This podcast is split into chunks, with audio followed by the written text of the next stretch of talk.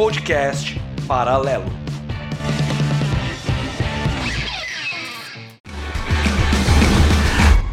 Episódio de hoje: Visão Paralela BGS 2022. Você deu play, então seja bem-vindo. Meu nome é Thiago e hoje estamos aqui para poder fazer esse especial BGS 2022. Do meu lado, ele, que sempre tá aqui no podcast Paralelo. E aí, Max? Bom? Bom, firme e forte aqui, que nem indie no ABGS. E ele, nosso especialista retrô, marca a presença batendo ponto em quase todo episódio. E aí, Caio? Bom? Bom, rapaz, e você aí, tudo bem? Tudo bem, tranquilo. E ele, que não pode faltar porque levou a atitude lá pra BGS, que já vou avisando, hein? Faltou um pouco. E aí, Ale? Bom? Bom, Tiagão, bom bom e de volta ao jogo. Então se prepara, ouvinte, que hoje o tema é especial BGS 2022.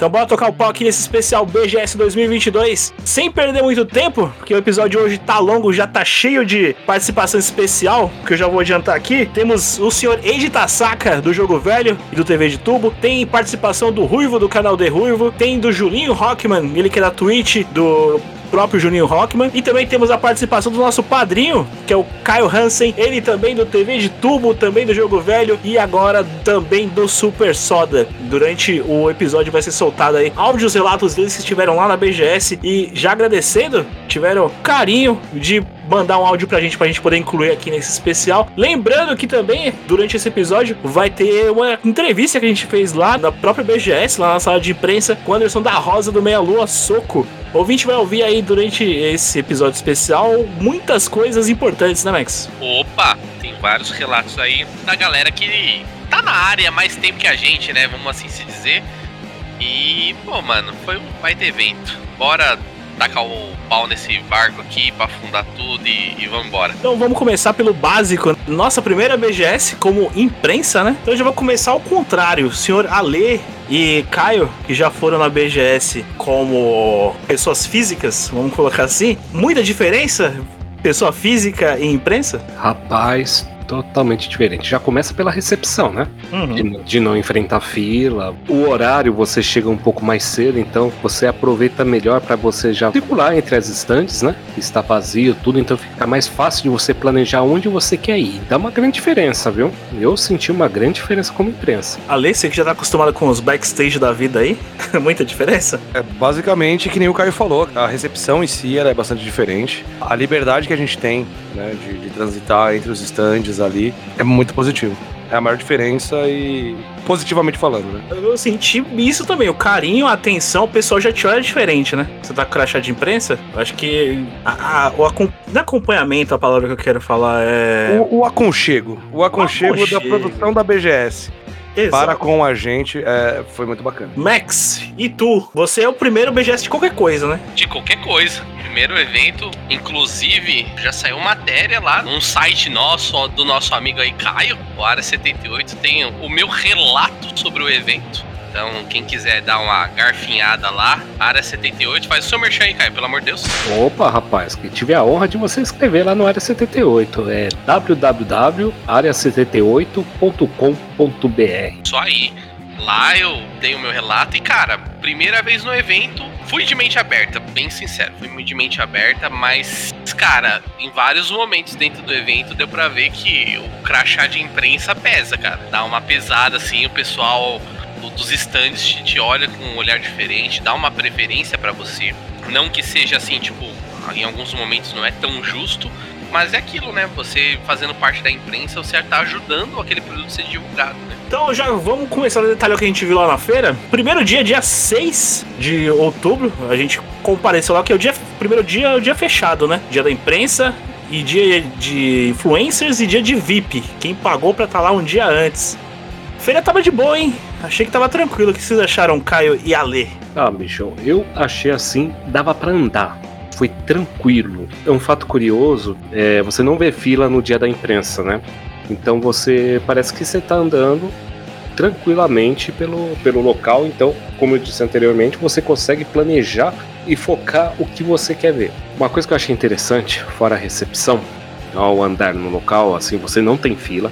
Tudo você pode acessar mais rápido. Não tem aquele sufoco de muitas pessoas lá, porque nos próximos dias vai ficar muito, mas muito cheio mesmo. Então eu acho interessante a parte da imprensa porque você consegue focar nas estandes e fazer os relatos, né? Como a gente tá fazendo agora. Ale, você esperava algo mais do primeiro dia da BGS? Cara, para mim, assim, em relação às expectativas que eu tinha em relação a, ao primeiro dia, foram sanadas, tá ligado? Né? As uhum. expectativas foram atingidas, mesmo porque a gente já sabia quais expositores estariam lá.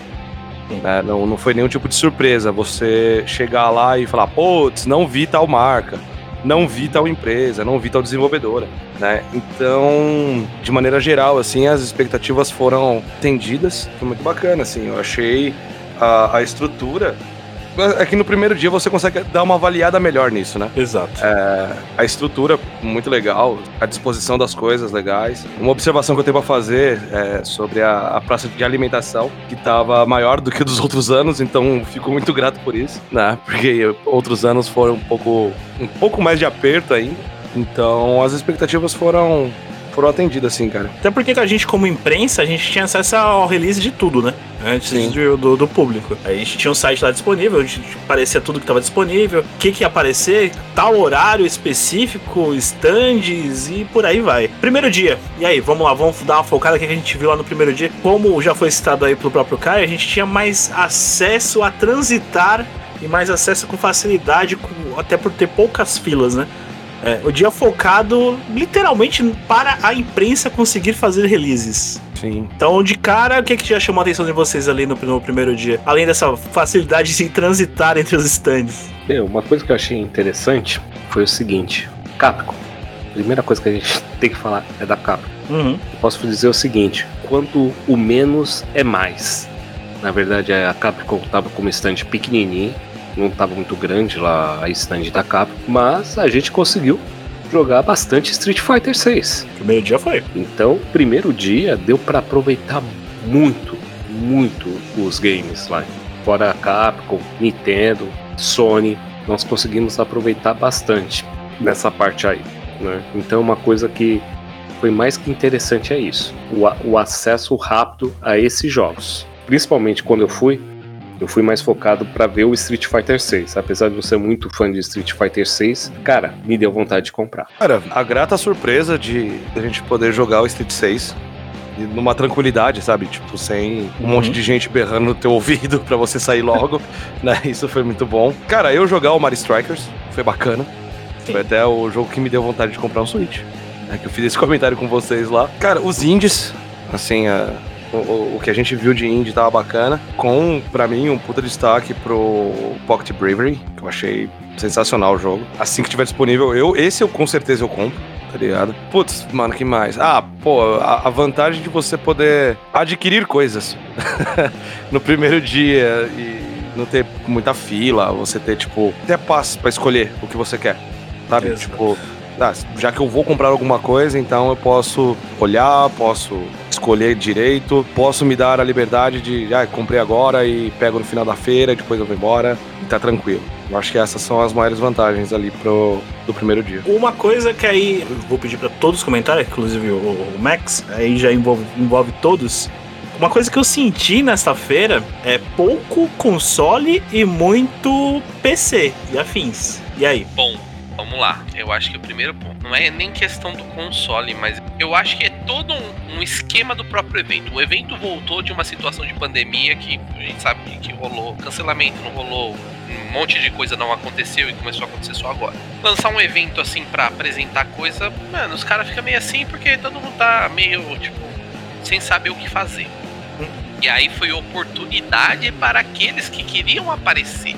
Então, o evento, a maior parte do evento era para os jovens que jogam em PC, conteúdo de PC barra live. Então a gente tinha várias empresas de dispositivos lá, de PC no geral, equipamento de volante a mouse, processador, placa de vídeo, tinha N empresas lá que trouxeram uma porrada de streamer para fazer um merchan, para fazer uma gameplay lá ao vivo. E isso dá uma sensação de que, ao menos para mim, que é, foi a segunda opção. Provavelmente a, a, empresa que faz o evento abriu as portas, né? E quem quer, quer aparecer, quem que tá afim de aparecer. As empresas que deveriam aparecer, que são as grandes empresas de jogos, AAAs da vida, não deram nenhuma resposta, foi se abrindo vagas. E aí foi surgindo oportunidade para outras empresas começar a aparecer. E é essa sensação que eu tenho, a não ser que possa também ser o público-alvo. Que querendo ou não, a gente sabe que por mais que a gente curte um game, um console e tudo mais, meu, o PC tá voando alto em, N questões de, de desempenho e conteúdo. Ali, e aí?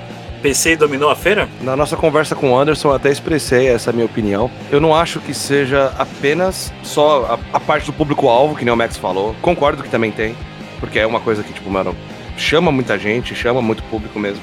A parte de periféricos, N marcas também, que nem o Max falou e tal. Só que também, se a gente for levar em consideração esse retorno da BGS, ela culminou com o retorno de mais ou menos das atividades normais das empresas também.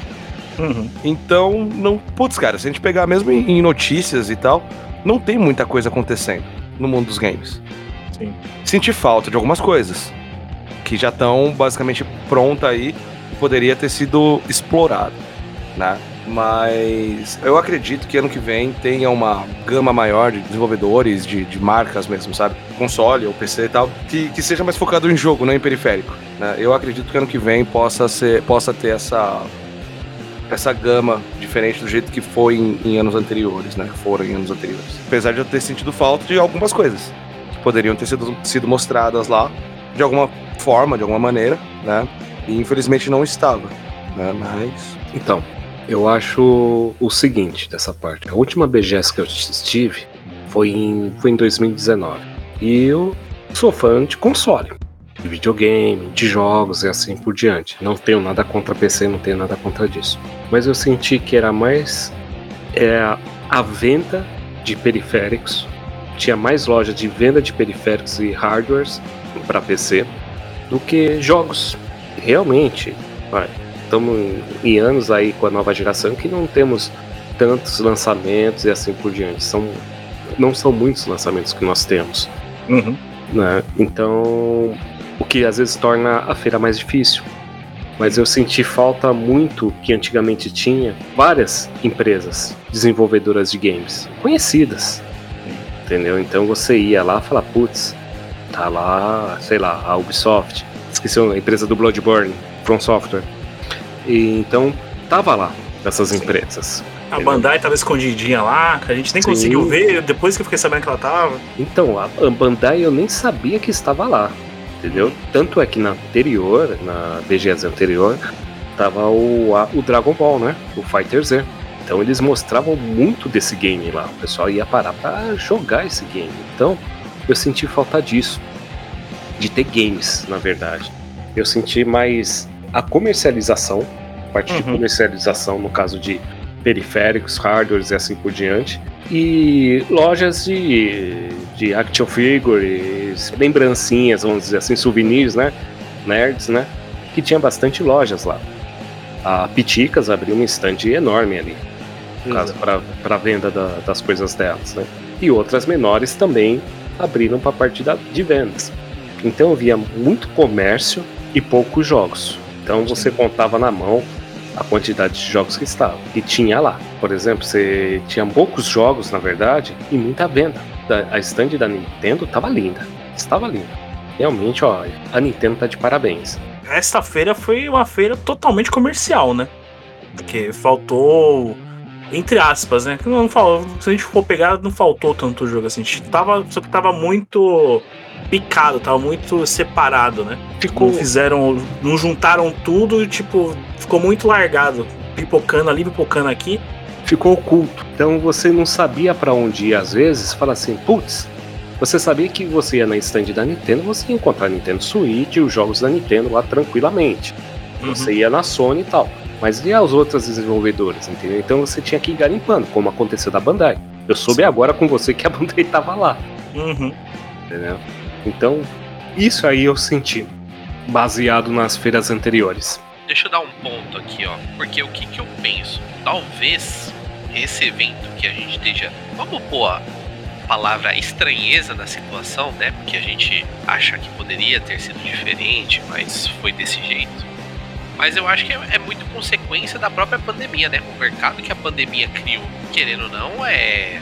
Por mais que a gente tenha grandes empresas, AAAs, jogos sensacionais e tudo mais, é, a pandemia se alimentou de live e automaticamente os streamings ganharam patrocínio dessas empresas de dispositivo. Exato. Então foi o gatilho do mercado inteiro da pandemia foi o resultado do evento, que acabou dando esse pra gente que curtiu o mercado, acabou dando esse ponto de vista diferente pra gente, porque por mais que a gente vai, pode colocar qualquer jogo Street Fighter, mas quem que é o cara do Street Fighter? Quem é o cabeça do Street Fighter?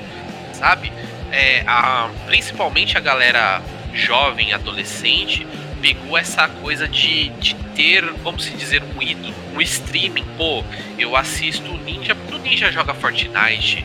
E eu acompanho Fortnite e eu acompanho o Ninja, entendeu? Então isso começou a se criar na, em numa situação que não temos e, e esse tipo de coisa no conteúdo de game. Por mais que a gente acompanhe, vai, por exemplo, esportes no game, no Street Fighter, Mortal Kombat, a, os antigas Evos e tudo mais, não existe um cara para isso, entendeu? Não existe um cara lá fazendo live e ele é uma representação do jogo com é, dezenas de milhares de visualizações e pessoas assistindo ao mesmo tempo. Então eu acho que isso foi um reflexo direto da, da própria pandemia. Tanto que se você for pegar o pessoal que era dos meeting, tava dividido entre. É, eu queria falar sobre celebridades, mas eu não posso, né? Mas. Pode. São pessoas. Talvez sou estranho para quem é do meio, mas não, não, não são, vamos colocar assim. Uhum. É, tava entre TikTokers, entre aspas, não, não sei se é TikTokers, né? Tava entre é, pessoal da Twitch, que às vezes faz conteúdo de jogos, youtubers de, de que comentam ou não sobre jogos. Tinha bastante pessoal de times, né? De esporte. Sim, bastante até no próprio dia 1, né? Eu não fui, mas eu vi muitos relatos. Tinha muita gente aproveitando esse momento, né? Porque, querendo ou uhum. não é, é, se criou essa, essa fama, né? Às vezes o cara, ele não. Ele nem se acha um alguém, uma celebridade ou algo do gênero. Ele é um cara que comenta, ele que faz um comentário, uma narração, algo dentro de, de esporte, seja de qual ramo for. E lá dentro do evento vira loucura para ele, porque a galera quer tirar foto, quer abraçar o cara, porque pra, pra muita gente ele é tipo uma celebridade, mesmo que ele não se ache. Então o primeiro dia acaba dando essa folga pra essa galera, né? E, Sim. E, tava lotado. E isso era. É, metade do público era público e a metade do público era streaming. tava, tava tão tranquilo que a gente até encontrou o Luciano Amaral, né? Do mundo da lua lá. passando e saindo do banheiro, né, Lê? Tava indo pro, pro stand lá da, da, da Marvel. Uhum. Foi embaixador da Marvel lá, a gente encontrou com ele, conseguiu bater foto com ele e hiper de boa no primeiro dia. Tranquilão tranquilo de tudo. Agora uma coisa que o Max falou, e é verdade, eu vou falar como velho, tá? Porque normalmente, caso a gente joga mais offline do que online. Eu acho que a BGS também se tornou, eu acho não, tenho certeza, virou geração live. Uma coisa que eu percebi no Twitch é o seguinte, eles colocavam até uma placa uma, na fila que acabava os brindes. Né? Uhum. Porque lotava porque o Twitch ficava de um lado e o, e o TikTok ficava do outro. Era um do lado do outro. A galera jovem que ia no Twitch e no TikTok não tinha igual. Ali lotava mesmo. Tinha até Tinder. Então a gente perde um pouco essa noção de quanto o game virou. Twitch a gente entende tal, stream e tal. TikTok também, porque tem muitas pessoas que streamam via TikTok também grava, faz uma gravação de um jogo e assim por diante e tal. Mas nova geração focou mais nesses daí. É uma geração que mais assiste do que joga, cara? Eu acredito que sim, que como esportes, acho que criou essa geração. Seja de Free Fire, Fortnite, PUBG, enfim. É, criou uma geração que assiste mais, entendeu? Virou um, um esporte mesmo. Uhum. E como o Max falou, era streamers, até se assustavam com tantos fãs da BGS as pessoas que foram lá para ver esse, esses streamers, né? Ou até jogadores. Então mudou. A BGS, o jogo está de volta, mas o jogo está de volta de um modo diferente. É, isso a gente não tem nem como reclamar, cara. Tipo, as coisas mudaram. A gente sabe disso. Exato. Então, ou a gente aproveita o máximo possível de um evento desse, de, tipo, sei lá, cara, vai chegar e falar, puta, mano, beleza, não gosto da galera do TikTok, então que bom, porque pelo menos a fila do Street Fighter tá de boa. Sim. Coisas do tipo, entendeu? É, é, uhum. a gente tirar proveito, pelo menos, de, de algumas coisas. E entender também que, que as coisas mudaram, né, velho? Desde quando a gente começou aí na BGS, desde quando a gente começou Sim. a jogar, mano, tem gente que, tipo, nasceu num ano que a gente já tava na BGS, tá ligado? Uhum. E a gente viu isso lá. Qual que era, tipo, uma parte da faixa etária, né? Eu entendo essas mudanças, entendo o que, que eles, como Cado, tem que se adaptar a trazer isso. E a gente também tem que se adaptar como público, velho. Como. Sim, sim. Né? Como, como fã de game e tal. E tentar tirar o melhor proveito possível disso. Né? Com as coisas que a gente gosta, que ainda estão lá. Né? Porque eu acho que se a gente.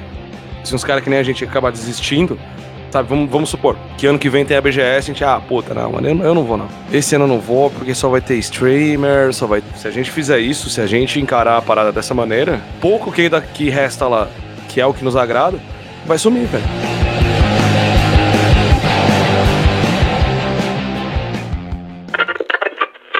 Acabamos de encontrar aqui o Vinícius, já participou com a gente do podcast Paralelo acabou de sair do Street 6. E aí, Vini, o que, que, você achou dessa demo aí? Pô, achei incrível, tomei uma lavada, não tem nem como mentir. Perdi os três, as três lutas. Mas, cara, é uma evolução muito incrível em relação ao Street Fighter V, que pra mim era um dos melhores até agora. É claro que ainda assim tem pouco personagem pra gente falar de diversidade ali de movimento, mas é, pô, eu peguei a, a Juri, que eu nunca tinha dado muita atenção, eu consegui desenrolar com os golpes por ela, então acho que eles vão adaptando ali a coisa para funcionar para todo mundo. E, pô, é, até para soltar os especiais, mano, eu não venho pensando que você vai usar os mesmos comandos de antes, porque tá diferente. Mas tá muito foda, mano. Gráfico de nova geração, tá aí arrebentando. Pô, experiência incrível. Muito foda. Chegou além da Jerry jogar com os personagens novos, Luck, Cumberland. Aí eu tentei ir nos que eu manjava, tentei ir de quem, mas foi quando joguei pior, que era o meu melhor personagem. Aí eu fui com a, com a Juri, que aí eu dei uma desenrolada mais legal. Depois eu fui com o Rio e quase ganhei, porque o Rio também é, é o personagem, é o peão ali pra você testar. É tipo o Scorpion, todo mundo sabe jogar com ele. Ah, que bom, mano, que bom. Pretende pegar o jogo quando sair? Como é que é? Com certeza, né? Exclusivo Playstation, a gente faz aquela, aquela boa pra, pra coleção, então bora, vamos pegar. Só, só, não é exclusivo, mas você vai pegar. Ah, não é exclusivo? não é exclusivo. Porra, eu achei que era. Igual o 5, pô. Não, vocês, vocês, graças a Deus, saem pra todas as plataformas, inclusive pra PC. Então, beleza. Então, vamos jogar de todo jeito, porque Street Fighter é da hora. Pegando esse gancho aí do que vocês falaram que a feira tá se modernizando, então vamos na contramão. Vamos falar da parte retrô da feira. Vamos falar um pouco. Porque a gente é do contra. Corte rápido. Faca. Exatamente, a gente é do contra. Aqui a gente vai trazer o paralelo. Porra. Então vamos falar do que a gente viu da parte retro lá. Já vou começar com uma parte que me deixou triste na feira. E o Ale, junto com o Kai, tava comigo presente nesse primeiro dia. Que é a parte do fliperama lá, hein? Já vou avisando pra quem organizou lá, tava assim diagonal, hein? Todos os fliperama, hein? Já vou deixar bem claro isso aí. Os jogos de luta estavam injogáveis. Basicamente. É, totalmente descalibrados os controles. Provavelmente naquele videogame sem, sem um, como é que é? Retropie, não é? Como é chama? Chama Pachinko. não, mas é quando, a Konami não tava presente. É... Boa, maldade, maldade, gente.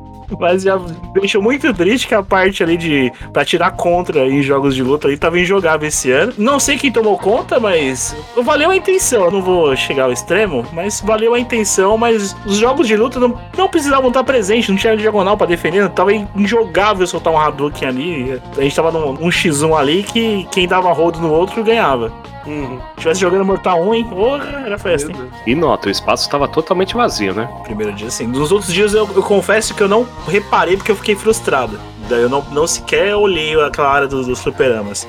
Mas o primeiro dia tava bem vazio mesmo. Tivemos o stand da Warp Zone, voltado a jogos antigos. Caião fez a festa lá, comprou dois livros, né, cara? Ô, oh, comprei, comprei do Mega Drive e do Master System. Doeu, doeu. Mas tá aqui, tá aqui. Pessoal, tudo que é do games retrô, de YouTube, de Twitch tava lá presente como convidado. O Fiasco tava presente, o Velberan tava presente. Tinha o pessoal mais antigo, o próprio Julinho, que vai deixar um comentário daqui a pouco com a gente tava lá presente no, no stand da Warp Zone como convidados. Tinha o Ed do Upstart. O pessoal tava tudo juntando ali para fazer o, o cantinho retrô da BGS, né? Posso só fazer uma observação em relação ao stand da Warp Zone? Deve. Que eu entrei, eu cheguei a entrar no, no stand com o Caio, né? Aí eu vi os livros, eu falei, puta, cara, acho que eu vou comprar pra mim, é bonito também. Ia ser legal ter na minha coleção. Aí o Caio pegou, aí na hora que ele chegou no caixa, o cara falou o valor, eu falei, então, não vou comprar. Porque ele falou que doeu, né? Doeu. Eu falei, melhor não, deixa quieto. Eu tenho, eu tenho uma estátua do, do Scorpio pra comprar aí. O Link fez a festa na BGS. Pior que, pior que criança. Comprou o hominho do Scorpio. Exatamente. Como pra quem coleciona que ficar puto comigo, comprou um bonequinho do, Scorpio. E comprou um bonequinho. Porra.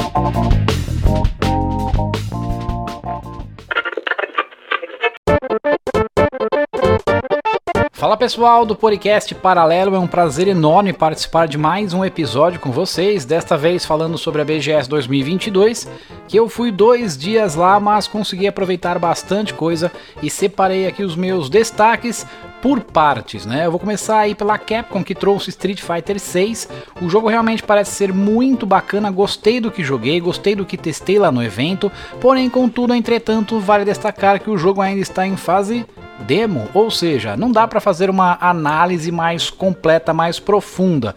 Contudo, pelo que eu vi e pelo que eu joguei no evento, eu gostei bastante e é Street Fighter, né, meu irmão? Quem gosta da série sabe que o bicho pega para valer. Passando também pelo stand da PlayStation, cara, o que mais me chamou a atenção e uma das poucas novidades, inclusive, era One Piece Odyssey. O novo jogo da Bandai deve sair agora em 2023 e traz o clássico RPG de turnos de volta. Gostei bastante também da questão gráfica, a trilha sonora não deu para ouvir porque é uma barulheira danada lá na BGS, mas graficamente está muito bonito, a jogabilidade também. Quem gosta do mangá, quem gosta de One Piece, eu acho que é mais do que um prato cheio. E se você gosta e estava com saudade de um bom RPG de turno, fique ligado em One Piece Odyssey. Também passei pelo stand da Nintendo e o principal destaque era o jogo, entre aspas, escondido, porque a Nintendo colocou em uma parte secreta, né? você não poderia filmar, não poderia nem sequer tirar uma foto ali do jogo, mas trata-se do Mario Rabbids Sparks of Hope, um jogo de estratégia que já virou uma série, né? Porque não é o primeiro jogo desse estilo, uma parceria entre a Nintendo e também a Ubisoft, que eu gostei bastante. E se você acha que é Mario, é Rabbids, e é um pouquinho infantil, não tem nada disso, cara. O jogo tem um grau de dificuldade e complexidade por ser de estratégia bastante interessante. E para finalizar, eu passei pela Avenida Indy, que ficava praticamente na frente do stand da Nintendo, e lá eu destaco dois games. O primeiro é Pocket Bravery, um jogo de luta em 2D com gráficos bastante pixelados, uma movimentação bem clássica, especialmente para quem jogou os ótimos jogos dos anos 90. Outro game que chamou bastante a atenção e é ainda mais retrô é da Bitdynamic Software Alien Holocaust, um novo jogo homebrew para o Atari 2600. É isso mesmo, um novo jogo de Atari. Estava lá disponível no evento também e chamou bastante a atenção, parece ser bem divertido, especialmente para quem é da velha guarda. E agora sim eu prometo que vou finalizar como Top Racer Collection no stand da Killbyte. Trata-se de uma coletânea do Top Racer, que aqui no Brasil ficou mais conhecido como Top Gear, onde traz os três primeiros jogos da série Top Gear 1, 2 e o 3000, além de um jogo exclusivo que mistura o primeiro Top Gear com Horizon Chase. É isso, jogar com os carrinhos do Horizon Chase, só que no clássico Top Gear 1. Sensacional, gostei muito do que eu vi e joguei também lá na stand. E é isso, esses foram os meus destaques da BGS 2022. É claro que a feira é gigantesca, se falar sobre tudo o que aconteceu lá, ficaria 4 horas aqui falando, mas vou destacar esses games aí para vocês, tá bom? Então, muito obrigado aí por mais um convite e participar do podcast Paralelo. Um grande sucesso a todos vocês.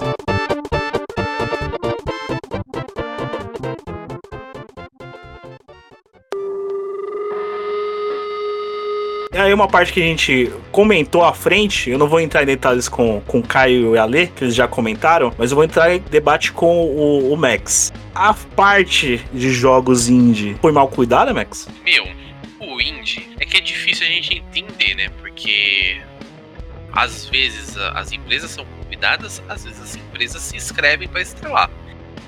Então, independente da situação, a gente dava para perceber que havia espaço para ter mais empresas indies, mas ao mesmo tempo era um espaço nulo praticamente. Foram meio que largados lá só para mostrar que existia aquele espaço. Uhum. Então, cara, poderiam ter dado uma atenção. Não sei se é, como eu disse, não sei se talvez falta de interesse de algumas empresas para poder se fazer um setor verdadeiramente tema para completar talvez um leque, algo do gênero assim, precisava, ah, precisamos de 50 empresas índias para fazer um setor índio aqui. E aí não se atingiu isso, pode ser um ponto. Mas ficou vago, né? Porque se você tá num evento, eh, a gente foi no segundo dia. O segundo dia não tava lotado, mas estava com pessoas uma quantidade considerável de pessoas. Já era o segundo dia, era sexta-feira, dia 7, já era o, dia, o primeiro dia aberto ao público. Exato. Já tinha uma quantidade considerável de pessoas e, meu, se você passasse batido, você não ia achar o corredor do Indy. Porque não, não havia uma sinalização real uhum. que era. Você passava, você olhava umas barraquinhas. A primeira vez que eu passei, eu achei que era barraquinha de bonequinho, de brinde, de coisas do gênero. Aí, do outro lado, que eu sabia que tinha uma placa lá que estava escrito alguma coisa dos índios. Tinha uma... Praticamente a rua dos índios. Né? É, a, algo assim. Tava mais pra viela dos lindes. Exato. Mas, mas esse era o ponto. Mano, claro que as empresas que estavam lá trouxeram ótimos conteúdos, mas uh, talvez o evento gerenciou mal essa parte. Uhum. Então, já, já, focando aí no dia 2, onde eu e Max. Não. Ou Max e eu, já diria professor Girafales, né?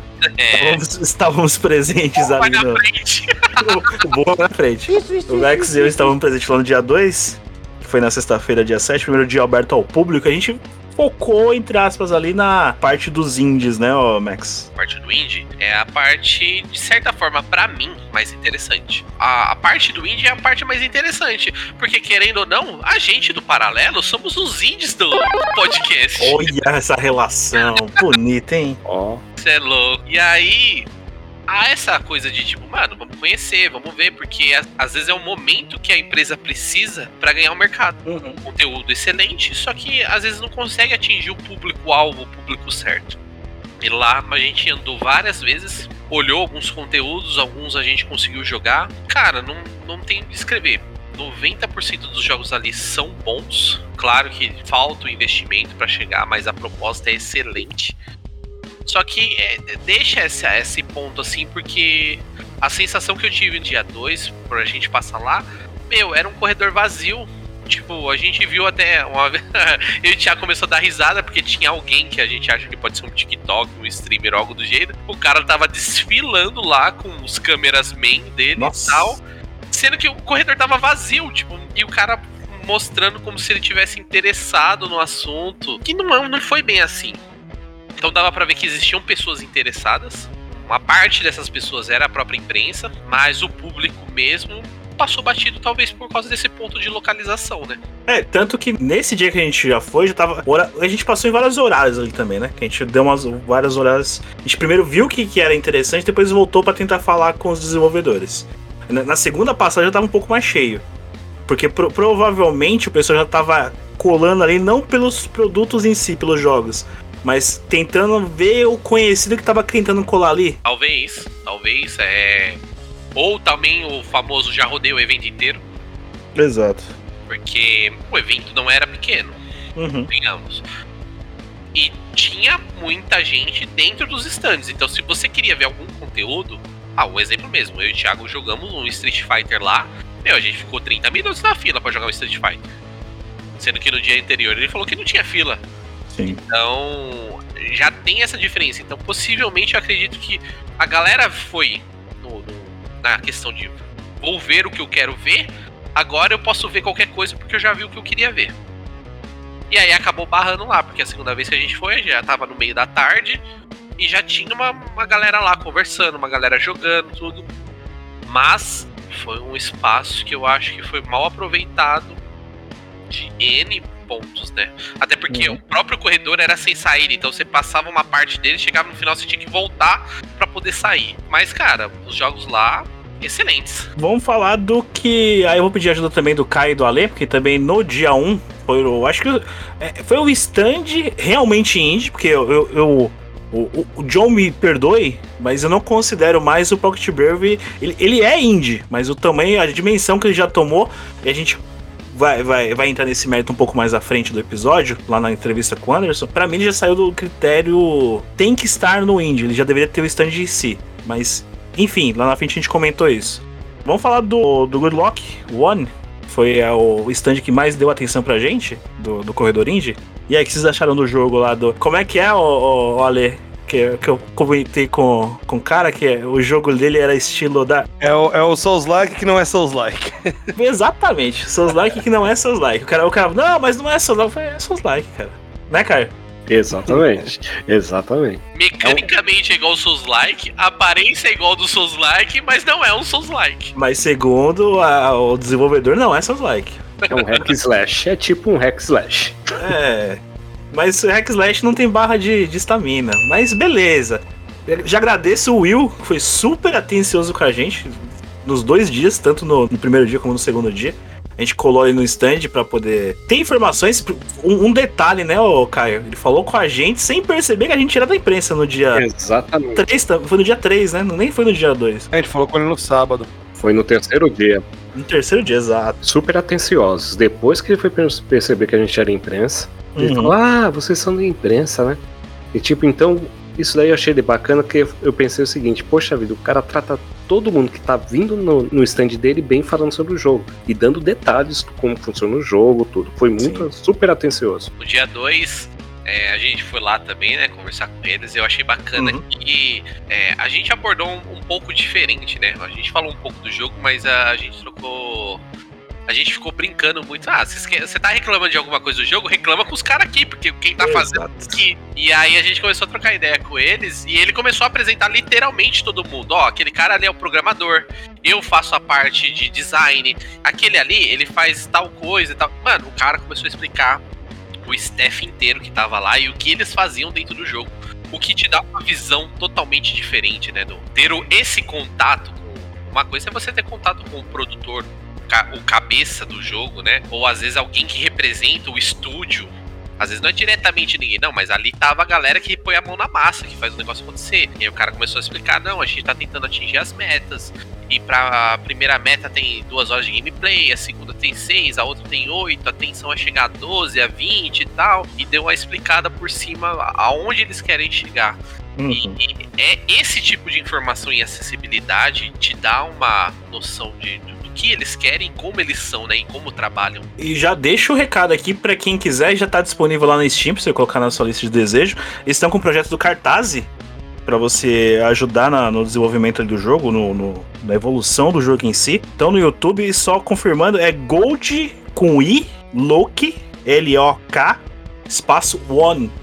Então procure lá, vai procurar a desenvolvedora, manda mensagem pros caras lá. É, provavelmente vai estar vai tá na descrição aqui desse episódio. É, incentive o mercado nacional, né, Caio? O Caio depois trocou ideia com, com outro desenvolvedor ali que, que tá desenvolvendo, não, desenvolveu um beat'em up que já tá lançado, né? Já tá na Steam. Na verdade, ele desenvolveu o Shmup, né? Shmup, isso, né? Nem beat'em up, Shmup. E chama Beyond the Storm o game. Foi o Leandro Gabriel. Então, esse daí eu achei interessante. É, que nem o Max falou, o espaço do indie eu achei pequeno, mas, por exemplo, que nem o pessoal do Got Look One, ele foi super atencioso, né? Ele tinha lá o, o computador e tal, mostrou, me chamou, eu fui lá ver, e falou, ah, é um shmup tal, que a gente fez baseado no... Quem é da velha guarda conhece o Tyrion, né?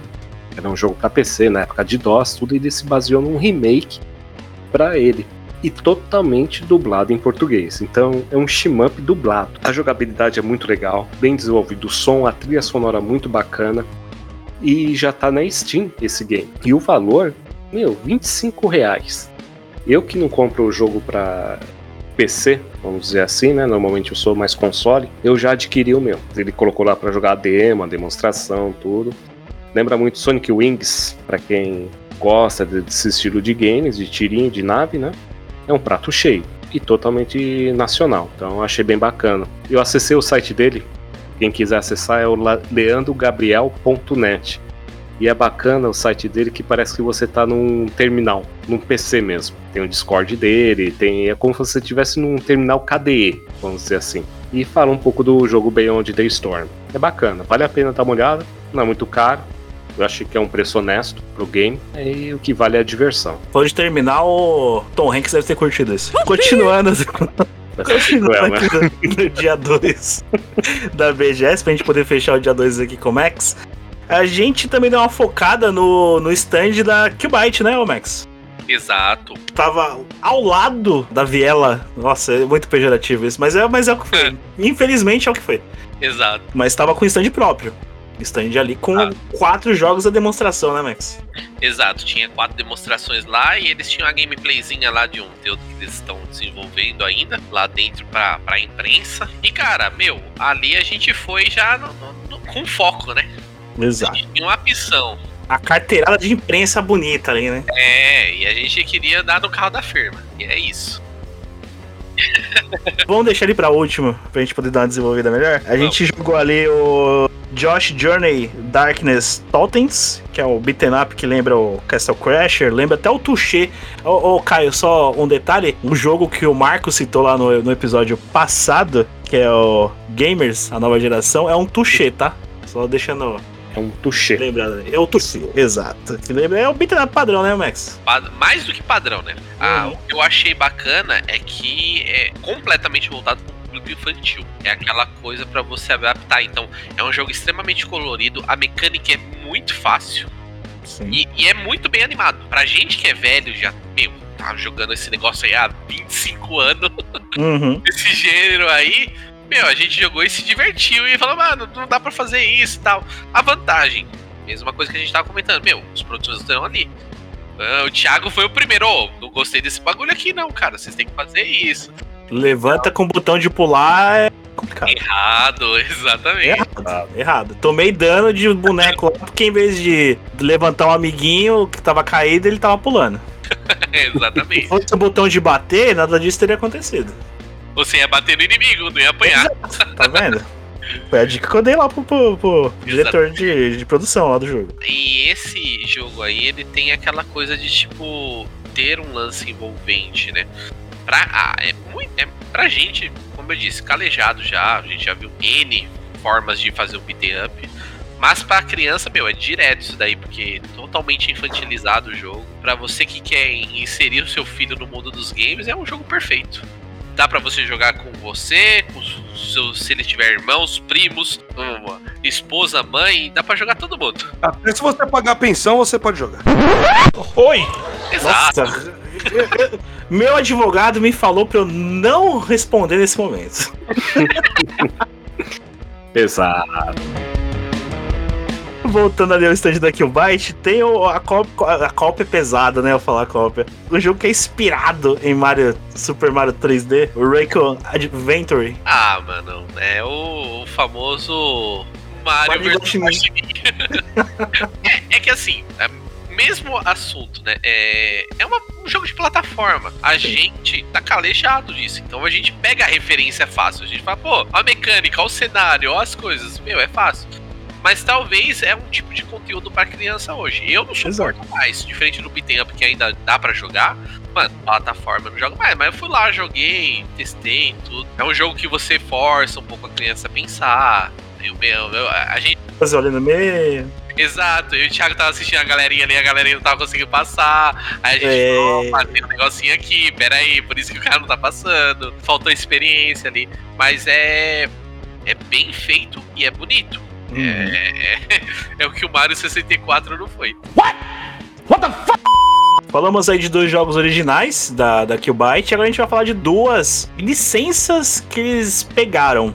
O primeiro, que é do Breakers Collection, que é um jogo dos anos 90, jogo de luta, da Visco. E eles pegaram o direito e estão relançando o Collection. Que a gente entrou no, no 1x1 gostoso ali, né, Max? Ali sim, quando ele tava bom pra jogar. E foi. Ali foi trocação real. Sem perder a amizade ali. Tudo bem Exato. que eu não sabia jogar, mas é aquele famoso, pera aí, dá, dá, dá, dá, dá cinco segundos aí, para minha luva, frente, ah, já sei, bora. e, cara, é um collection bom, bem feito, gostoso, tipo. É, às vezes é aquele conteúdo que a gente sente falta hoje, né? A gente Exato. vê o mercado para onde tá andando. A gente já citou no começo do cast, né? Web streamings, lives e tudo mais. Às vezes falta esse tipo de conteúdo de um joguinho versus e tudo mais, que a gente não tem tanta evidência uhum. e não bem feito desse jeito, né? Por mais que seja um jogo retrô, Uhum. É muito bem feito. Sim, é um jogo que se, se sair com o online, sensacional. Porque é um jogo dos anos 90 que a SNK deixou de canto lá. Eu não sei se a SNK tem os direitos, provavelmente não. Senão ela, ela faria. Eu acho que ela, eu lembro que ela tá envolvida de alguma forma no projeto, mas eu lembro que era da Visco. Então, até porque é uma empresa brasileira, né? O Byte tá, tá envolvido ali. E também a cereja do bolo, né, Max? Exato, a cereja do bolo aí em alta velocidade. Oh. que é o, o, nosso Top Gear de firma. Top Racer Collection, porque eles também não conseguiram o direito original da, do Top Gear. Que se não me falha a memória, o Top Gear, até se fosse sair o jogo hoje, não poderia, porque tá com a empresa de, que faz vídeo, né? Discovery Channel, um negócio assim. Eu acho que é com a BBC, não é? BBC? Isso, BBC, perfeito. Obrigadão, cara. É, é, é tem uma série, né? É, Exato. TV, por isso que tem os direitos do Top Gear. Uhum. É, e aí, meu, o Top Racer, é, mano, é, é, é aquilo que a gente já conhece, só que versão deluxe, né? Versão widescreen, pra você jogar na sua TV tela cheia, bonito. Exatamente. Top Gear 1, Top Gear 2, Top Gear 3000, que é o Top Gear futurista. E temos o Top Racer Crossroads, que ali, aí é a bagunça gostosa, né, Max? Exato. Aí entrou que a gente queria, né? É o motivo da gente tá ali. Exato. Tive a bagunça, que é a parceria junto com a Chris, que é outra empresa BR, a empresa que lançou só o Horizon Chase. Só isso. Só isso, só isso. Daí tem ali o carro da firma, tem o, o Breeze, que é o carro do Outrun. É, é o Top Gear 1 modificado, vamos colocar assim, para facilitar pro, pro ouvinte? Sim, é o famoso colocou skin, né? Colocou skin, perfeito. E a gente já ficou revoltado com o negócio lá, já deu uma dica direto pro desenvolvedor também, né? Exatamente, o carro da firma, o famoso Uno da firma com escada em cima, é, tinha limitador de velocidade. A gente falou, mano, vocês querem fazer uma piada? Coloca a velocidade infinita ali, põe 999 ali e deixa o cara descobrir que o carro não, não é tudo Mesmo não sendo. Mesmo não sendo, pra ter a graça, né? Afinal, o carro da firma é mais rápido do que qualquer um.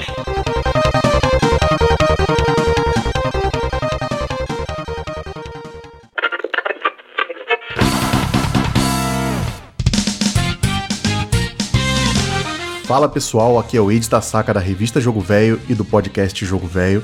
A pedido dos meninos, eles me chamaram para falar um pouquinho né, sobre como foi a BGS, o que, que eu senti do evento. A primeira coisa que eu queria dizer é que foi uma oportunidade incrível e ao mesmo tempo muito emocionante ter esse retorno aos eventos presenciais, né?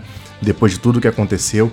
Nós tivemos aqui em São Paulo, para quem é fã de retrô, o Festival RGB. Tem dois, três meses, tem pouco tempo. E ali já foi muito emocionante você encontrar aquela galera, ter aquele calor humano do pessoal que a gente passou dois, três anos falando só pela internet. E aí, pessoal, tudo bem, beleza e tal. Mas é diferente você juntar aquela roda e bater um papo, trocar uma informação. Isso é muito gostoso, né? E talvez o grande. O ápice da BGS seja esse encontro, seja esse calor humano, seja você conhecer pessoas que são só palavras e áudios e você ter aquele contato né, com a galera. Mas mais do que isso, eu vi algumas críticas que eu não concordo tanto sobre a ausência de jogos na BGS.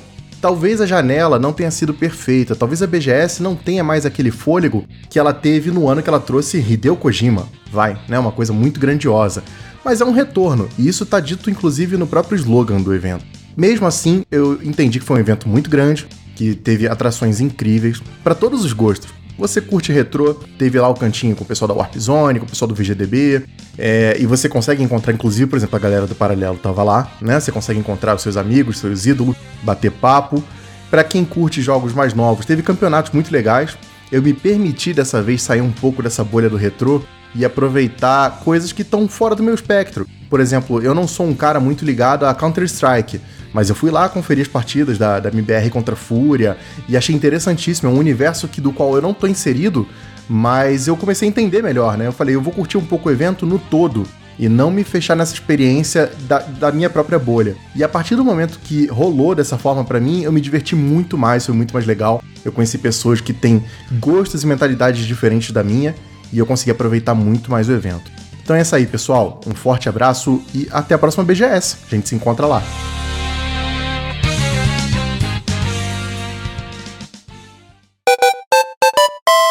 Você está ouvindo podcast Paralelo.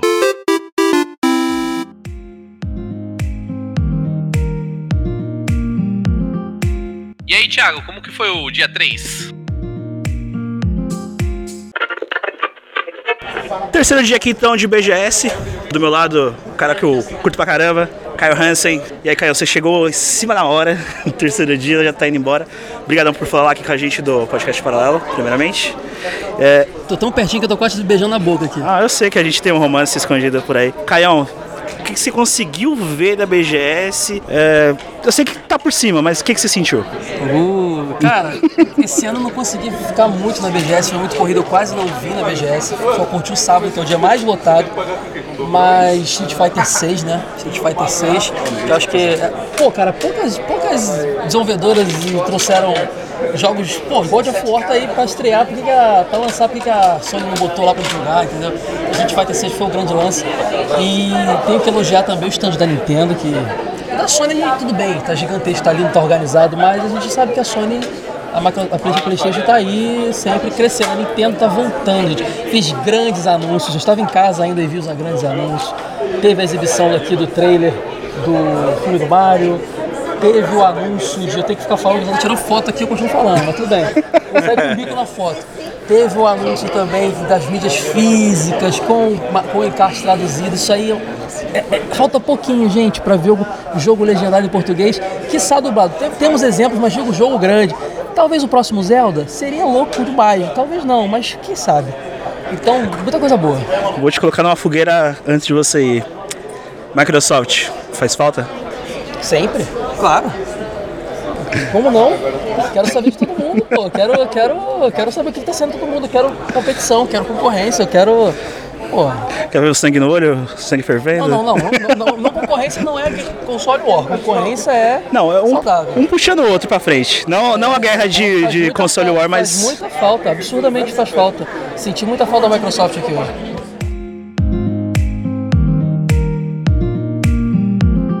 Dia 3 de BGS, que foi um sabadão que a gente tava lá. Nesse sábado, a gente já foi focado, porque a gente já tinha ideia do que deveria ser feito, já que a gente já tinha visto tudo no dia 1 e eu já tinha visto o dia 2, e o dia 3 a gente já foi focado para realmente é, só trabalhar o nosso conteúdo pro sábado? Cara, eu acho que a gente foi focado, porém a gente também foi meio que sabendo que talvez a gente não conseguisse fazer tudo aquilo que a gente queria fazer. Uhum. Né, pela quantidade de pessoas, a movimentação lá dentro estava complicada.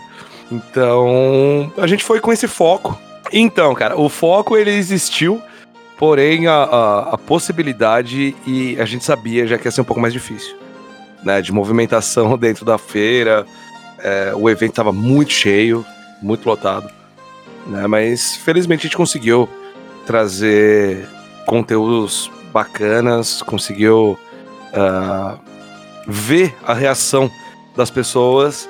Uh, isso foi uma coisa que eu gostei muito do, do sábado que uhum. a gente uhum. conseguiu ver a reação das pessoas jogando as coisas que a gente já tinha jogado. Exato. A, a, gente já sabia, o, o, feeling que a gente já tinha. Uhum. A gente já tinha né, experienciado aquilo, então você já tinha a, a tua visão. Né? Só que vai, um exemplo, vai, vamos falar de Street de novo, né? Só pegar como exemplo mesmo. Uh, a gente já é fã de Street há muito tempo. Então, a nossa empolgação, isso é independente, cara, de se você tá ali como um veículo de mídia ou não, né? Você é fã do bagulho, cara. Então, tipo, isso não importa muito. Então a gente já foi com aquela com aquele tesão, né, que a gente tem pela franquia. E o legal foi, no sábado a gente conseguiu ver uma galera, entre aspas, aleatória, vai, um pessoal de, de idades diferentes, né? Uhum. Tipo, experienciando aquilo lá, e a gente conseguiu ver a reação delas. Isso Sim. foi muito legal. Então você tem um termômetro, pelo menos para mim passou isso. A gente tem um termômetro de saber como que vai ser a recepção do, do daquele determinado game. Então, para mim, o, o dia 3 foi, foi bacana por causa disso. Observação, hein? O dia 3, sábados, foi o primeiro dia que acabou os ingressos, né? Uhum. Literalmente lotou. Sim, teve. Que, que hora era mais ou menos? Que é 12h30, 13h30, que tava. Em 10 segundos estava transitável e em 10 minutos depois estava intransitável. Foi algo em torno disso? Tanto é que a gente estava num ponto que dá para tirar uma foto periférica. A gente tirou uma foto antes e depois, e em menos de 10 minutos estava lotada a BGS.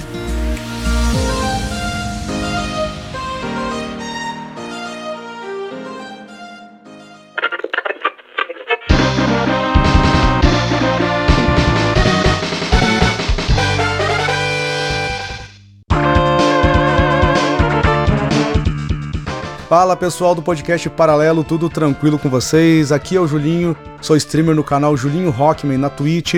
Tô aqui a convite dos guris do podcast para falar um pouquinho como foi a minha experiência na BGS 2022. Né? Esse ano foi um evento bem mais intenso. Né? Normalmente o evento tem cinco dias, mas depois dessa parada de dois anos devido à pandemia, eles vieram esse ano trazendo sete dias de evento.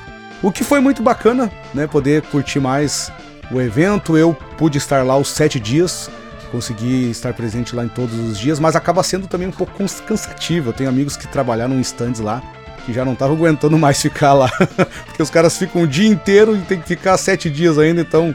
Mas acho que foi uma coisa só esse ano, uma exceção para compensar também esses dois anos que não teve evento por causa da pandemia. Mas assim, eu vou lá todos os anos que eu tenho ido, desde 2017, essa foi a minha quarta BGS, com o intuito de lá conhecer e, e, e rever amigos que eu conheço através de YouTube, Twitch, né, nas redes sociais, pessoas que eu tenho contato e lá foi a oportunidade até de conhecer o pessoal do podcast Paralelo, primeira vez que eu conheci pessoalmente a galera aqui do, do, Paralelo. E então eu acabo não experimentando, indo tantos instantes, experimentar certo, tantos jogos, né? Porque às vezes depende, o evento, é meio, o evento é meio cheio, pega muita fila, é uma coisa que já é normal que acontece, mas algumas coisas eu consegui experimentar e eu quero destacar algumas coisas aqui, ó. Principalmente na Avenida Indy, que é um, um corredor com vários estandes de, de jogos, principalmente jogos brasileiros. Né? E o que eu mais joguei foi o Pocket Bravery, que é feito pelo pessoal do estúdio da Statera que é um jogo de luta que foi anunciado. Ele teve trailer até na Evo, cara. É um jogo que está sendo feito já há algum um pouco mais de dois anos, eu acho.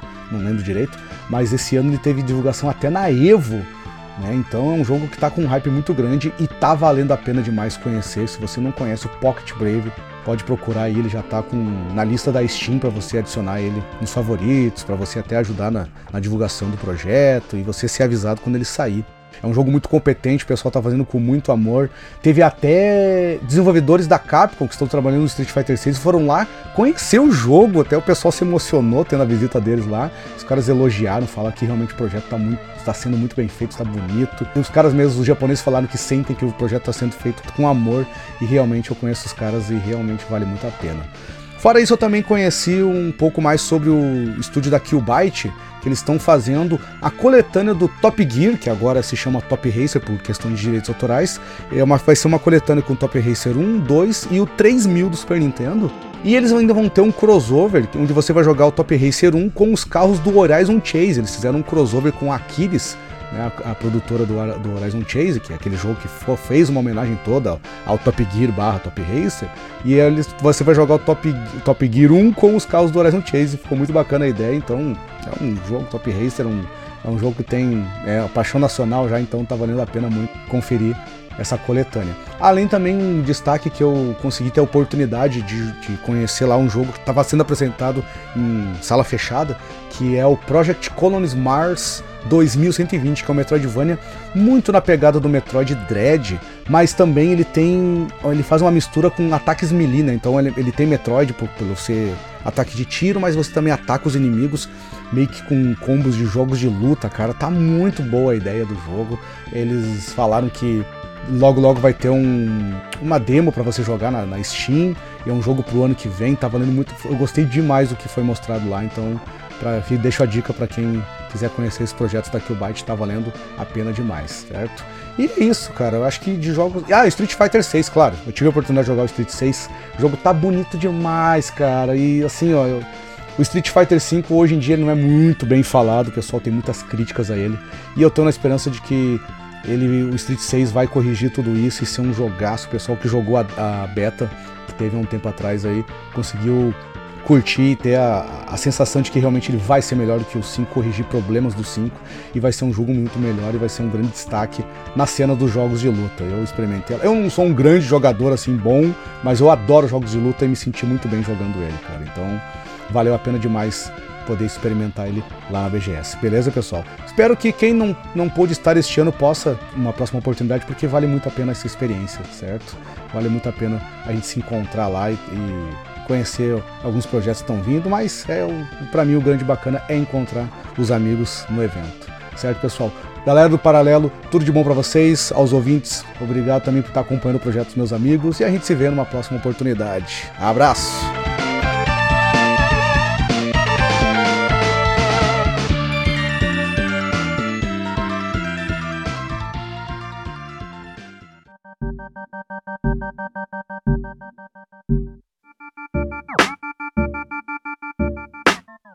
Tá, e para ajudar a gente, né, também a, a explicar uh, e ter uma visão diferente de como que foi esse sábado na, na, BGS, a gente tem uma entrevista com o nosso amigo, o Anderson da Rosa, do Meia Lua. Vai daí, Caio! Vai daí, Caio.